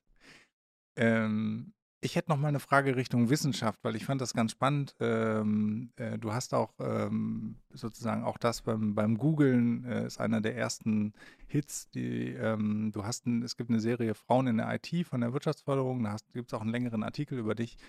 Und da hast du gesagt, zur Zeit deiner, deiner Doktorarbeit war es, glaube ich, dass du da, äh, es gab einen Professor, der hatte eine Vision und der fand sie spannend. Und bei dem Wort Vision, da wäre ich immer hellhörig, weil ähm, tatsächlich würde ich dich ganz gerne fragen über dein Bild von der Wissenschaft. Ähm, ich kann ja vielleicht mal kurz vorschießen, warum ich die, die Frage stelle. Äh, ich habe in meiner eigenen sozusagen wissenschaftlichen Karriere das Gefühl gehabt, Visionen, das ist was, woran es vielen mangelt. So, das war meine, meine Wahrnehmung. Also so die großen Streits äh, in der Wissenschaft, äh, die werden immer weniger und es gibt aus meiner Richtung oder aus meiner Sicht äh, sozusagen da immer weniger Visionen. Würdest du das so teilen oder wie siehst du das? Haben, die Prof haben, haben Professoren noch genug Visionen? Ist die Wissenschaft noch voller, voller Visionen und voller, voller Energie? Oder ist, ist, ist es weniger geworden? Hast oh, das kann ich jetzt natürlich nicht sagen, ob das weniger geworden ist, aber ich also für mich ist, sind wichtig und ich glaube, das haben viele meiner Kollegen und Kolleginnen Visionen. Also gut, wenn man es mit Helmut Schmidt hält, dann sind Visionen nichts Gutes, aber also ja, auf jeden Fall. Das ist die zweite Frage, ist es was Gutes oder? Also ich, genau, also die haben eine Vorstellung, wo sie hinwollen. Die hm. haben auch eine, eine klare Vorstellung, was ihr Beitrag zur Wissenschaft ist und vor allem haben die Begeisterung. Also den Aspekt, der ist in dem Artikel vielleicht nicht so gut durchgekommen, aber was man wirklich braucht, ist auch Begeisterung. Man muss den Leuten erklären können, warum mache ich das? Und man muss ihnen auch vermitteln können durch eigenes Tun, dass das Spaß macht. Hm. Ansonsten finde ich, es wäre es Verschwendung. Also einen Doktoranden, Doktorandin zu haben, die sich in ein Thema für vier, fünf Jahre reinbohrt, die sie langweilen, furchtbar. Furchtbare Vorstellung. Also ich finde, man muss eine Begeisterung dafür haben und ein klares Gefühl, wo könnte man hier noch beitragen welche Fragen sind noch ungelöst. Und meiner Ansicht nach ist die Anzahl der ungelösten Fragen eher größer geworden als mhm. kleiner. Den Eindruck habe ich nämlich auch. Und ich, ich kriege manchmal, ich also bekomme ja den wissenschaftlichen Diskurs quasi nur als Zuschauer ein bisschen am Rande mit, aber ich verfolge auch sehr aufmerksam und interessiert die Diskussion zu dem Thema, ob nicht tatsächlich der, der wissenschaftliche Mainstream quasi, ähm, und ich weiß nicht, vielleicht ging die Frage auch so ein bisschen, dein, äh, ein bisschen in die Richtung deiner Frage, der wissenschaftliche Mainstream doch sehr, sehr dominant äh, quasi äh, geworden ist und vielleicht auch schon immer war, weiß ich nicht. Aber dass es gerade quasi visionäre Ideen, die so ein bisschen ähm, Dinge in Frage stellen, äh, mhm. es doch sehr, sehr schwer haben und man sich sehr, sehr schnell auch äh, politisch quasi ins Abseits äh, katapultieren kann, wenn man es mal wagt, äh, quasi Fragen zu stellen. Ist ja, oder sich auch zu streiten einfach. Ne? Ja, also oder einfach, einfach genau, einfach mal eine andere Meinung zu haben, die vom Mainstream abweicht. So. Ja, also. Ist ja. das ein Problem in der Wissenschaft oder empfindest du das gar nicht so? Mm, das empfinde ich eigentlich gar nicht so. Aber das mag daran liegen, dass ähm, ich in einem Bereich tätig bin, in dem wir jetzt beispielsweise sehr viel benchmarken. Mhm. Also wir haben viele ähm, viele Ansätze und auch unterschiedliche widerstreitende Ansätze und da wird in der Regel ähm, zählt dann der Erfolg. Also wenn man mit seinem oder ihrem Ansatz zeigen kann, dass man damit bessere Ergebnisse erzielt hinsichtlich des Optimierungskriteriums als der, der Rest der Truppe, dann äh, verdient es Respekt und das wird auch an, an dieser Benchmarks dann auch festgestellt. Mhm. Also es ist vielleicht dann eher auch in der Informatik so, dass man dort halt, da, da man sozusagen über Benchmarking und die Systeme und neue Algorithmen kommt, vielleicht, weiß nicht, braucht man mehr, weniger Visionen? Ich, ich kenne es halt aus der, also ich kenne es zum Beispiel auch aus der Biologie oder auch aus natürlich so stärker noch in den Geisteswissenschaften.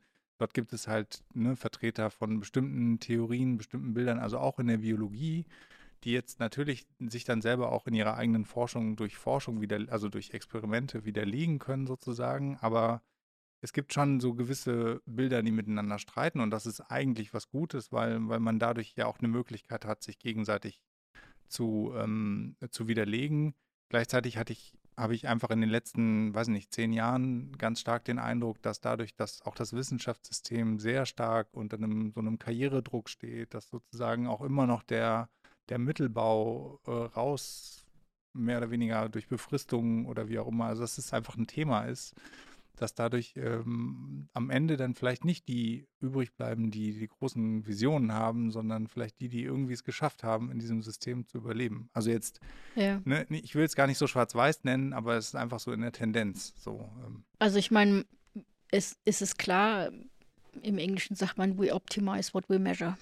Und mhm. das ist ein, sicherlich ein Problem, denn ähm, die Vorgaben, wenn man also als Maßgabe sagt, was weiß ich, H-Index von XY, so und so viel Publikationen, klar, dann fangen die Leute an zu zählen und sie bauen sich irgendwie so ein Karriereding auf und versuchen diese Sachen abzuarbeiten und mhm. dann wird nicht mehr gefragt, ist, sind es drei gute Publikationen, sondern da wird gezählt, es sind 13 Publikationen, Punkt. Und mhm. dann gewinnt der oder die mit den, mit den mehr an Publikationen. Das ist, glaube ich, dann eher eine Frage von auch ähm, der Weisheit, äh, wie man, welche Kriterien man wählt und wie man letztendlich dieses Karrieresystem gestaltet, damit auch diejenigen überleben können, die vielleicht eine tiefgehende Frage ha haben, die man nicht in einem Jahr beantworten kann, sondern in dem man zehn Jahre braucht. Und ja, es stimmt. Ich meine, es gibt äh, das System aktuell ähm, befördert eher inkrementelle Forschung mhm. anstatt des großen mhm. Wurfs. Das ist, das ist sicherlich nicht falsch. Das stimmt.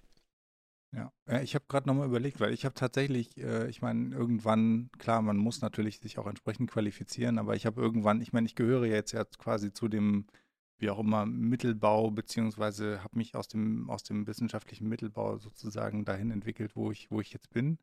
Aber ich hatte tatsächlich irgendwann mal das Gefühl, so, okay, ich bewundere das, wenn Leute sozusagen in der Wissenschaft ihr Leben lang für bestimmte Themen streiten und für bestimmte Visionen stehen. Aber bei mir persönlich war es dann wirklich so, dass ich irgendwann gedacht habe, ich könnte so eine Professur nicht mit einer zentralen Vision füllen. Ich finde viele Sachen wahnsinnig spannend und interessant und ne, in einer Doktorarbeit muss man ja auch jahrelang für ein Thema streiten und kämpfen und absolut, man braucht die Energie. Also es kann nicht irgendwas sein, wo man denkt so, okay, noch zweieinhalb Jahre mache ich das jetzt hier und dann bin ich hier raus. Also ich weiß schon, wie das ist, aber ich, äh, ich, mir hat, ich hatte das Gefühl, mir fehlt diese Vision. Deswegen habe ich irgendwann gedacht, okay, das ist nicht mein Weg. Und ich glaube, da gibt es, gibt es einige Leute, aber es ist halt die Frage, ob das eine Einstellung ist, die so geteilt wird. Ne? Also wie, was braucht man, um, um so eine Wissenschaft voranzubringen, sozusagen an der mhm. Stelle. Bestimmt auch ein Stück Geduld. Also es gibt zum Beispiel, nimm mal, nimm mal Jeff Hinton. Der hat in den 80ern neuronale Netze gepredigt und ja. gemacht. Und der ist dabei geblieben. Und der hat 40 Jahre warten müssen. Ja, der Mann hatte eine Vision, mhm. auf jeden Fall. Mhm. So, das De definitiv. Sehr beeindruckend. Was, also, was mich ja nochmal interessieren würde, Tanja, du bist eine erfolgreiche Frau in, äh, im MINT-Bereich, so im weitesten Sinne quasi. Und davon haben wir viel zu wenige. Ich glaube, ne, der Punkt ist erstmal un unstrittig mich interessieren zwei Dinge. Das eine ist, wie und wer, wer, hat es geschafft und wie hat er es geschafft, dich äh, für diese Themen zu, zu begeistern? Woher, woher kommt das quasi und was können wir tun?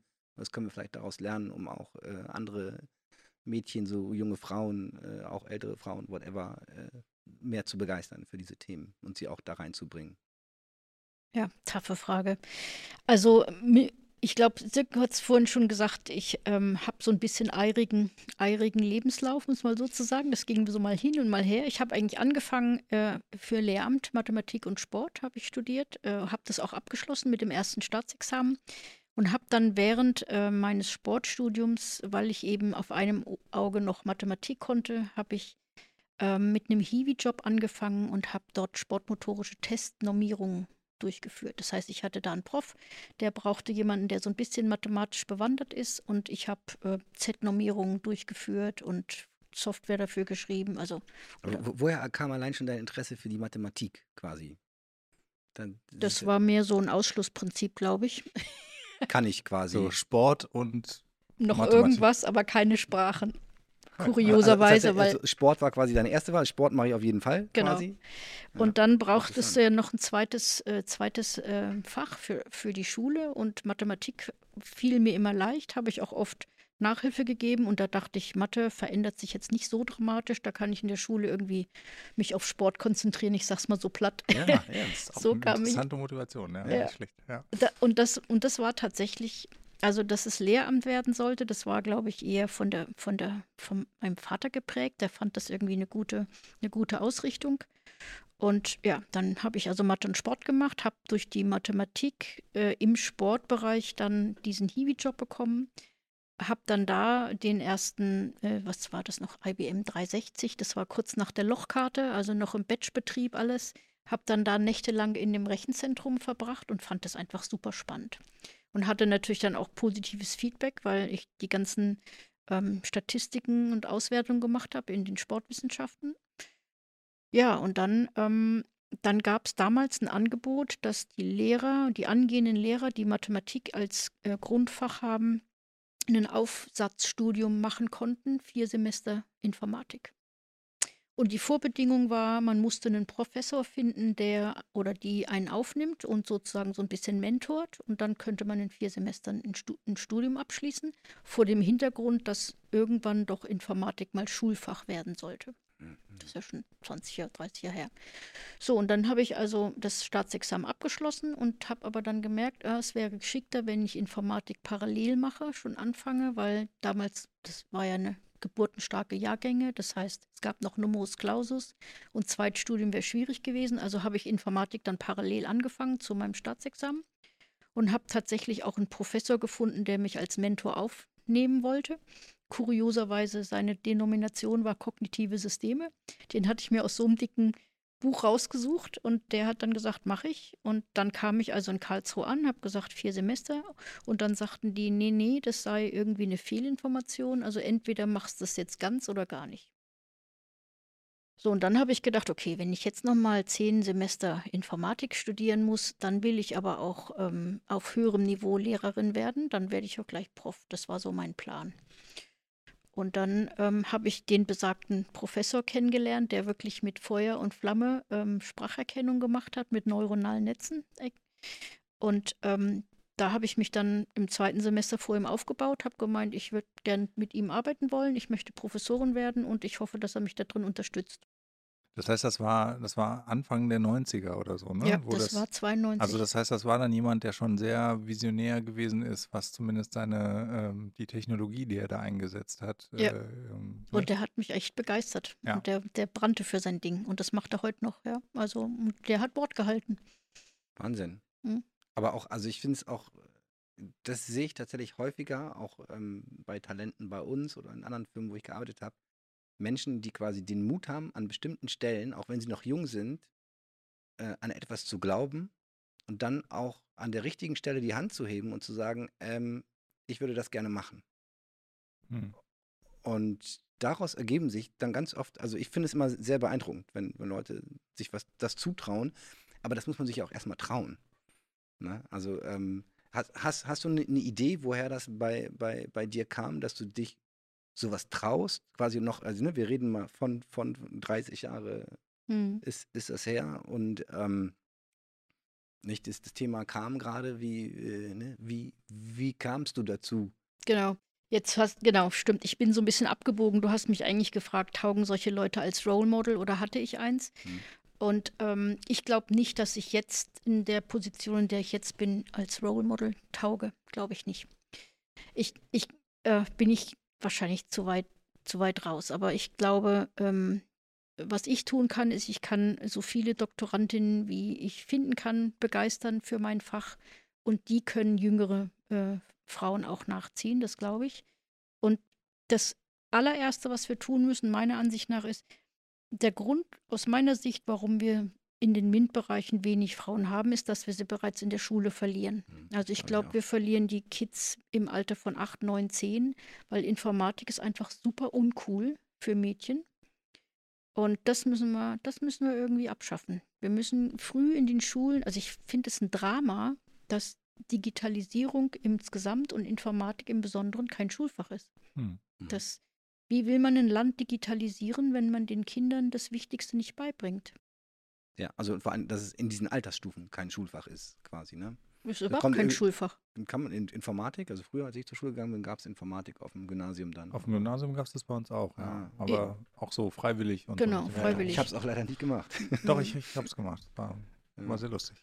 Ja, aber also ich, ich glaube tatsächlich glaube ich das auch. Und ich, also ne, wir, wir beschäftigen uns ja auch hier bei Bremen Digital Media ähm, äh, damit, wie wir es schaffen können, mehr Frauen da reinzubringen. Und ja, also ne, bei denen, die jetzt schon erwachsen sind, gibt es sicherlich auch viele Dinge, die man tun kann. Und da gibt es unter anderem äh, die Webseite Avanya mit V, avanya.de, die wir gerade gelauncht haben, äh, wo wir versuchen, auch Firmen ähm, Instrumente an die Hand zu geben, äh, um, um, sie quasi, um ihnen so ein bisschen dabei, zu, um sie, sie, dabei zu unterstützen, attraktiver zu sein als Firma für, für Frauen. Ähm, äh, sich da besser aufzustellen und äh, auch ihre Firmenkultur entsprechend anzupassen und so weiter. Ich bin aber auch, glaube ganz genau wie du, dass wir die meisten ähm, schon ganz, ganz früh verlieren.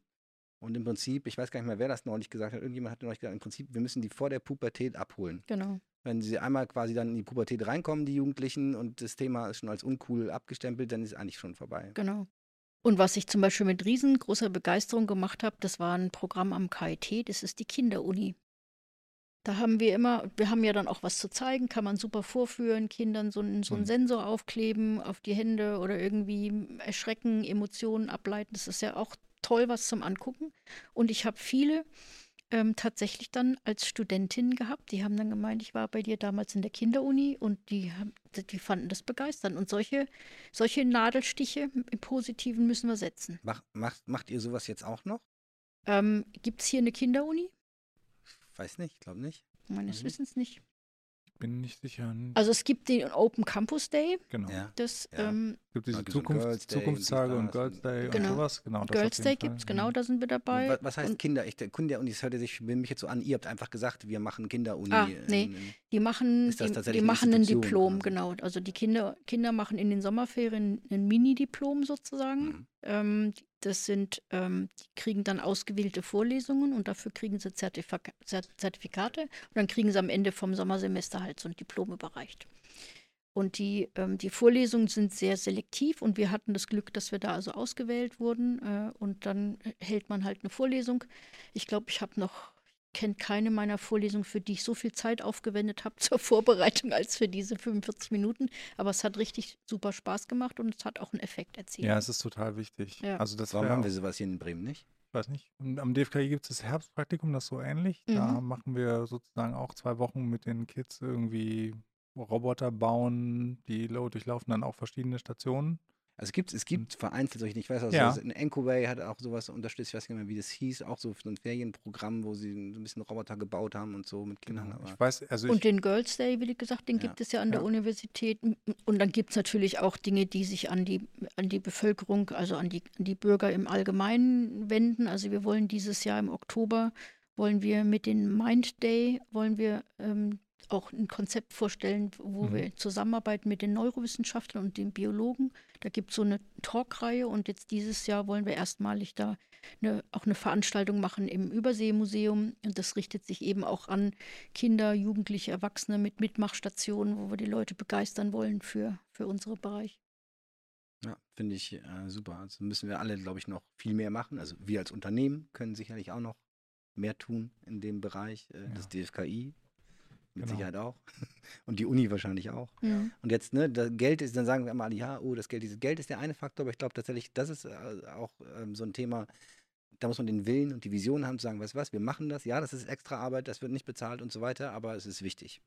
Wir machen das. Und es ist ein Longshot, Ja. aber ich glaube, das lohnt sich, genau. Und wie wir jetzt die Informatik wieder angesiedelt kriegen an den Schulen, da brauchen wir auf jeden Fall die Politik. Ja. Da brauchen wir einen langen Atem, aber meiner Ansicht nach Digitalisierung, ohne das in den Schulen zu haben.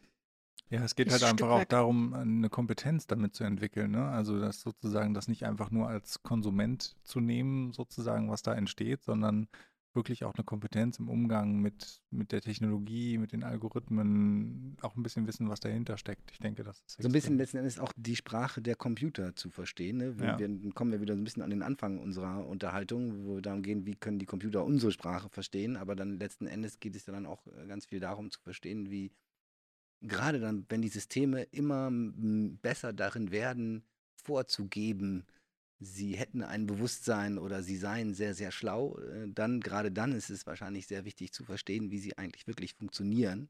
So grob, ne? man muss die ja nicht selber programmieren können, aber wirklich einfach grundsätzlich zu verstehen, wie funktioniert sowas, um dann eben auch die Empfehlungen und Aussagen und Entscheidungen von solchen Systemen besser einordnen zu können am Ende. Ich meine, wir machen beispielsweise, erfordern wir von jedem, der ein Auto fährt, einen Führerschein. Ja. Warum haben wir keinen IT-Führerschein? Wenn dem Kindern und Jugendlichen und Erwachsenen beigebracht werden, was sie da ausrichten. Mhm. wenn sie die Services nutzen, was mit den Daten geschieht. Also es ja, geht ja nicht nur darum, wie man das bedient, einen Ausknopf, sondern was steckt dahinter. Ich finde, das sollten Leute wissen. Wahrscheinlich gibt es irgendwo solche Programme, wo man so gerade, ich denke jetzt gerade auch an die sozialen Medien und so weiter, das ist ja ein Riesenthema. Ne? Ich habe äh, drei, drei Töchter und äh, die beiden Großen, ne? die sind jetzt neun und zehn. So, das geht natürlich da jetzt alles los und dann hat schon die Hälfte in der Klasse ein Handy und äh, da laden schon Leute bei TikTok Sachen hoch, wie ich denke, oh mein Gott, ne, bitte nicht. Und so, und alle Leute, die man kennt, so die quasi die gerade, also je, je, mein Eindruck ist, je, je mehr Senior jemand ist in einer großen Tech-Company, umso mehr verbietet er seinen Kindern das Zeug zu nutzen. Tatsächlich. Ne? Also ich kenne zum Beispiel ähm, jemanden, der bei Google da sehr, sehr hoch aufgestellt ist und dessen Kinder sind, glaube ich, so 13 oder so, kein Handy, Social Media, nix. Ja. Und ähm, genau, und tatsächlich ist, ist, ist es dann eher so, dass quasi je geringer das Bildungslevel ist, desto höher ist die Mediennutzung. Und es gibt bestimmt so Programme, wo man so Handyführerschein oder so machen kann. Könnte ich mir vorstellen. Habe ich noch nie nachgegoogelt, müsste man mal nachgoogeln. Aber tatsächlich, ja, ist es auch so ein Thema, was wahrscheinlich auch auf das Thema Nachwuchs dann irgendwo einzahlt und auch auf das Thema, welche Dinge finde ich interessant und welche finde ich nicht interessant und wieso funktionieren die Dinge eigentlich so, wie sie sind. Ne? Ja, stimmt.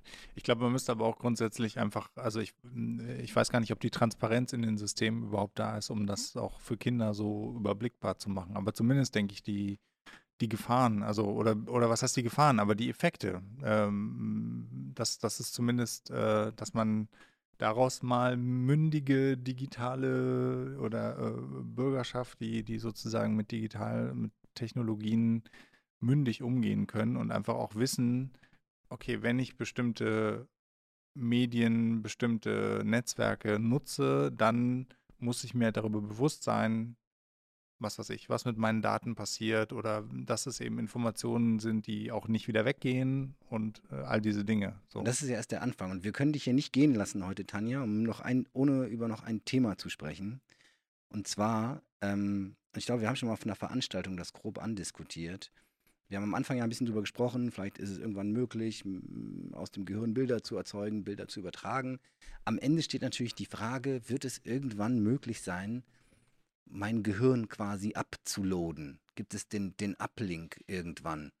Kann irgendwann meine Gedankenwelt ähm, in einem Computer weiter existieren? Wie siehst du das?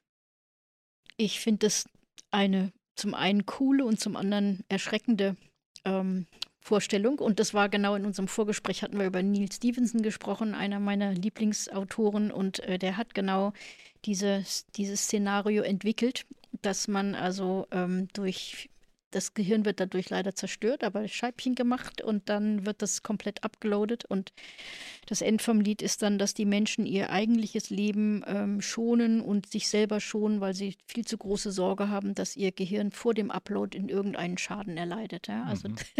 und ähm, ja, also ich finde. Also sie ähm, verlernen zu leben. Genau, also okay. also sie verschieben das Leben auf das virtuelle Dasein, weil das virtuelle Dasein unendlich ist. Mhm. Und das, das bisher physische Leben wird dann sozusagen ähm, möglichst zu Hause und abgeschirmt abgearbeitet, in der Hoffnung, dass das Gehirn dann gut erhalten bleibt, wenn es dann abgeloadet wird. Aber sind das irgendwelche Schauermärchen oder ist es tatsächlich vorstellbar, dass irgendwann, ich sage jetzt mal nicht, nicht in zehn Jahren, ne, aber vielleicht in 100 oder in 500 Jahren, das möglich sein könnte, die Gehirnaktivität tatsächlich nachzubilden, abzubilden in einem Computer? Ja, das halte ich für. Also ich meine, es, es gibt ja das Human Brain Projekt. Da hat man äh, ja ursprünglich wollte man ja tatsächlich ein Human Brain abbilden und modellieren. Äh, letztendlich hat man es dann mit einem Mäusegehirn versucht. Auch das ist noch nicht in allen Feinheiten ge gelungen, aber ich denke, ähm, dass das möglich sein könnte, dass man Computer baut, mit Neuronen ausstattet, die von der Kapazität her einem Gehirn ähneln. Ja, das glaube ich schon. Würde das dann nicht bedeuten, jetzt kommen wir auf einen früheren Teil unserer Konversation zurück, dieser Computer ist ja dann quasi der Mensch, dessen Gehirn da abgebildet wäre, oder? Hat er dann die gleichen Rechte wie ein Mensch quasi? Müssen wir den genauso, kann man den einfach den Stecker ziehen? Oder nicht? Und dann kommen wir in das Thema der Roboter, der anthropozentrische Ansatz. Ne? Der anthropozentrische wäre, dass ein Roboter einen Menschen unterstützt und nicht irgendwie in Konkurrenz Genau, und jetzt tritt. ist der Mensch auf einmal in einer Maschine und sein Gehirn ist komplett auf Silikon oder wie auch immer, vielleicht ist es sogar ein biologisches, aber künstliches System dennoch irgendwie. Ein DNA-Computer. Mhm. What, what, whatever, aber ne, ähm, quasi die, das Gehirn funktioniert weiter in einer virtuellen Welt, aber auf einer Maschine, vielleicht sogar mit einem Embodiment dann irgendwie. Ich kann irgendwas fernsteuern, ist ja dann irgendwie die logische Konsequenz. Konsequenz, dass dann da ein Roboter rumläuft, der Informationen eines Menschen in sich gespeichert hat, aber jetzt, also ne, der erzählt die gleichen Sachen wie Sirko vorher, ne? ich, kann, ich kann ihn irgendwie wiedererkennen, aber er sieht halt irgendwie anders aus. Ähm, darf ich ihn dann äh, darf ich ihn ausschalten? Wie, ja, darf, darf, ich, genau, darf ich den Ausschaltknopf drücken oder Pause? Oder ist es dann unethisch irgendwann? Ich meine, die Grenze zwischen was ist lebend und was ist tot ja. ist ja ohnehin kulturell bedingt. Ne? Also die Japaner beispielsweise, die haben ein ganz anderes Verhältnis zwischen Technik, also ein Roboter nach japanischen Gesichtspunkten ist ein, etwas Lebendes. Ja.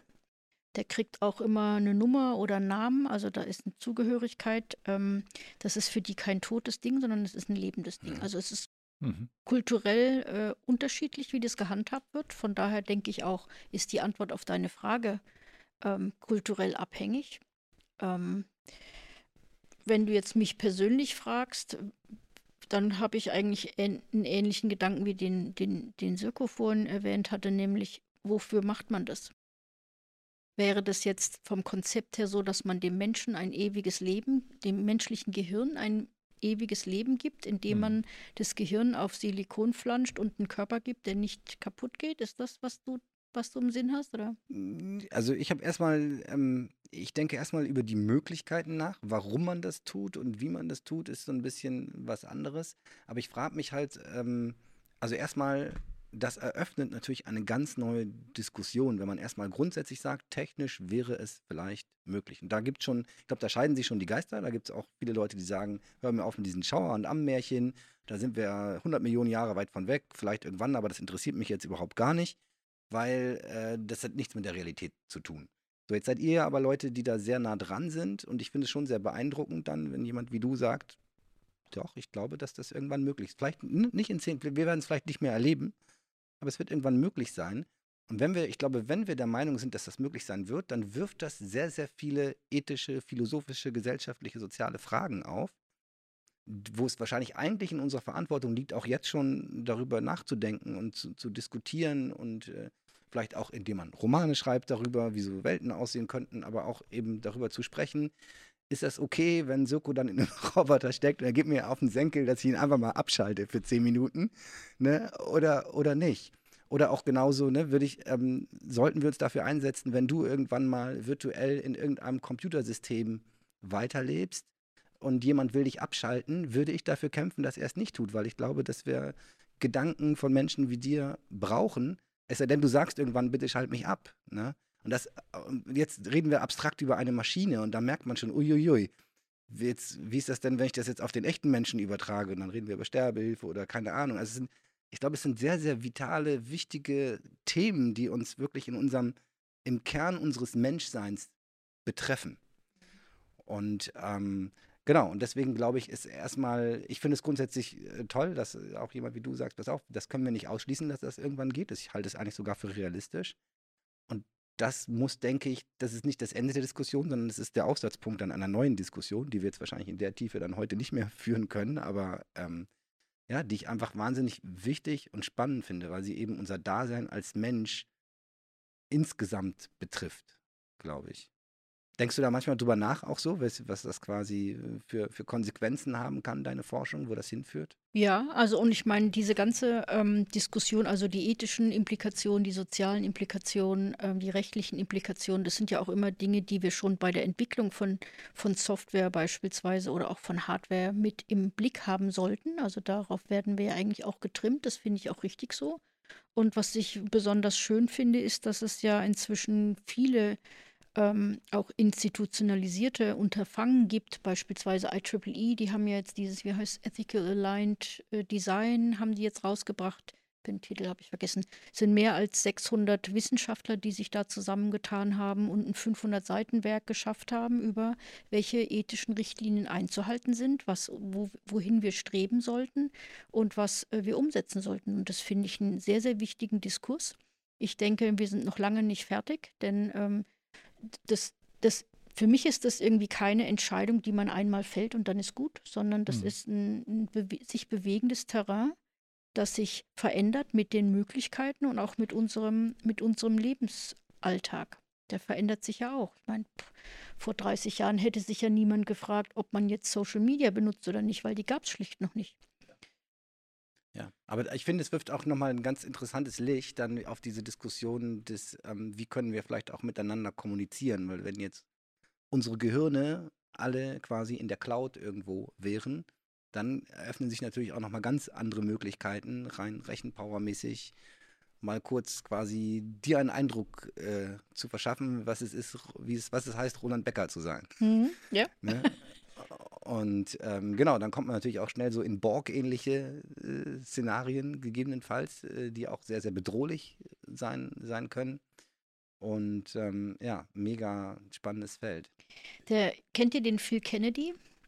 Das ist eigentlich so, der, der claimt ja immer, dass er der erste Borg war, denn es ist der erste, der sich auch tatsächlich ein ähm, Elektroden ins Gehirn implantiert hat ah, oder implantiert okay. lassen hat äh, und mhm. daran auch tatsächlich fast gestorben Ach, doch, ist. Stimmt, ja. Hm. Genau. Und der ähm, macht jetzt gerade ein sehr intensives Fundraising, also über die Silent Speech, Speech Foundation hat er das genannt. Und ähm, der möchte jetzt also den nächsten Schritt machen und sich mehr Sensoren einsetzen. Mhm ähm, so ein bisschen so der Vorreiter von Neuralink. Neuralink ist ja bis jetzt noch nicht wirklich. Ja, aber kann er damit auch umgehen mit den Sensoren? Also ich meine, ist das irgendwas, was er wirklich nutzen kann? Oder ist es dann, ist es eine Vibration oder das? Äh, ja, bisher. Ja. Also ich, das ist wie bei Neuralink auch, da gibt es ja jetzt noch nicht wirklich die Wahnsinnsanwendungen dazu. Ich würde noch mal ganz kurz einen Kommentar sagen zu deiner Frage vorhin, Roland. Was mich immer ein bisschen irritiert an dieser Diskussion mit ähm, Menschen und Gehirn nachbauen, äh, eigentlich von, sag ich sag's mal, ist es vielleicht eher intuitiv, aber also, oder von meiner Intuition her die Antwort. Aber ich habe immer das Gefühl, eigentlich sind das zwei ganz grundsätzlich verschiedene Technologien oder ähm, nicht Technologien. Also das eine ist eine Technologie, das andere ist eine biologische Lebensform. Mhm. Und Okay, man kann natürlich versuchen, über die, über das ähm, technische System Teile dieser oder von mir aus auch ein ganzes biologisches Wesen nachzubauen. Aber eigentlich glaube ich, die technische Entwicklung hat vielleicht gar nicht so viel davon. Also wir reden zwar von neuronalen Netzen, aber tatsächlich haben ja, hat ja das neuronale Netz der KI nicht so, also nur in Teilen was mit dem neuronalen Netz im Gehirn zu tun. Ne? Also ich hatte, ich glaube, ich das, hatte. Das glaube ich auch gar nicht, dass das ich, also in meiner Vorstellung, also, deswegen habe ich neulich auch Rolf Drexler danach äh, so befragt, ja. aber äh, ähm, ähm, der hat das ja so ein bisschen äh, quasi ab, abgebügelt oder gesagt, dass das nicht so, noch nicht so relevant ist in der, in der Rechnerarchitekturenforschung. Was ich mir eher vorstelle, dass wir anfangen, mehr biologische Computer zu bauen. Weil offensichtlich haben wir hier äh, Baumaterialien, die es uns ermöglichen, extrem energieeffizient und wahnsinnig schnell unglaubliche Rechenleistungen zu erbringen. Und äh, jetzt gurken wir halt irgendwie so mit, mit Silizium und, und, und Strom rum und, ne, und das äh, verbraucht wahnsinnig viele Ressourcen und skaliert halt irgendwann. Jetzt gut, jetzt machen wir Quantencomputing, das ist wahrscheinlich nochmal äh, spannend. Aber äh, ich halte ja. es durchaus auch für interessant, äh, zu, also ich, ich glaube, das muss da nicht aufhören, ne? dass man jetzt sagt, ich äh, bin halt dann irgendwann hardwaremäßig limitiert und das funktioniert ja grundsätzlich, natürlich funktioniert das grundsätzlich anders, wenn ich jetzt elektrische Impulse habe, die nur durch so einen Chip durchlaufen, als wenn ich ein Gehirn habe, was in Flüssigkeiten mit Botenstoffen und so weiter mhm. irgendwie. Ja, aber, aber genau das ist der Punkt. Ich mhm. frage mich halt, äh, ist, äh, gehen, wir, gehen wir mal 50 oder 100 Jahre in die Zukunft, also gehen wir mal wirklich einen großen Schritt in die Zukunft und dann, dann halt züchten wir Computer. Ne, die Frage ist, wird dann das, was da entsteht, ist, muss das wirklich entlang des, des biologischen Systems sein? Also es kann sein, dass wir herausfinden, dass das viel, viel effizienter ist, das anders zu machen. Ne? Genau. Und ich glaube tatsächlich, es wird eher, was heißt effizienter, aber ich glaube, es wird so laufen, dass die technologische, es ist einfach ein anderes System und ich glaube, es wird auch anders funktionieren. Ich glaube, ich hatte dir schon mal ein, äh, ich hatte das schon mal erwähnt, dass äh, irgendwie in einer meiner ersten äh, oder Grundstudiumsvorlesungen haben wir einen äh, in Freiburg, einen Zell, also einen Professor aus der Zellbiologie, der irgendwie gesagt hat, Leute, ich beschäftige mich jetzt seit 40 Jahren mit Zellbiologie, einer Zelle, einer Körperzelle. Ich kann euch alles sagen, was in dieser Zelle passiert.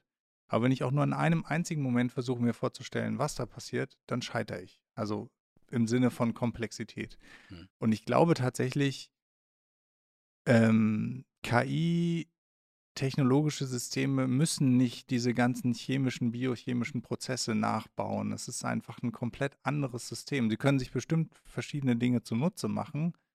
Aber die, die, die, also die Frage, die ich viel spannender finde, ist, läuft es auf das gleiche Funktionsprinzip hinzu, was wir vielleicht beim Gehirn noch nicht ganz kennen, oder läuft es vielleicht in eine komplett andere Richtung und man, und es bleiben einfach unterschiedliche, sag ich jetzt mal, Schritte so oder oder oder, oder, oder beides, ne? Oder Aber das wäre ja komisch. Also ich meine, wir wissen ja, dass das Gehirn äh, in der Evolution sozusagen immer wieder neue Dinge rangeflanscht hat. Ne? Mhm. Stammhirn und dann Mittelhirn und Neokortex ist ja ganz am Ende entstanden. Das musste sich falten, weil nicht so viel Platz ist. Also ich, das wäre ja, kann ich mir nicht vorstellen, wenn man die, die Chance hat, etwas neu zu designen, dass da sowas genau so ein inkrementelles System bei ja. rauskäme. Es wäre, wäre eigentlich ja. super unpraktisch wahrscheinlich schon, ja. aber wahrscheinlich, ich, ich, könnte mir vorstellen, dass man noch wahnsinnig viel davon lernen kann, aber trotzdem. Absolut. Ne, weil allein, wenn ich mir über, überlege, wie energieeffizient wir Menschen einfach grundsätzlich sind, ne? mit einem kleinen bisschen Wasser und ein klein bisschen irgendwie ein paar Körner gegessen, ne? was ich für Leistung äh, bringen kann damit, äh, versus wie ineffizient wir darin sind, halt äh, ne? Dinge mit Computern, Autos und, und so weiter zu, zu tun. Aber ja, ein, also ich glaube, wir leben in einer wahnsinnig spannenden Zeit und äh, haben alle drei das Privileg, äh, mit wahnsinnig äh, spannenden Themen in Kontakt sein zu dürfen, beruflich.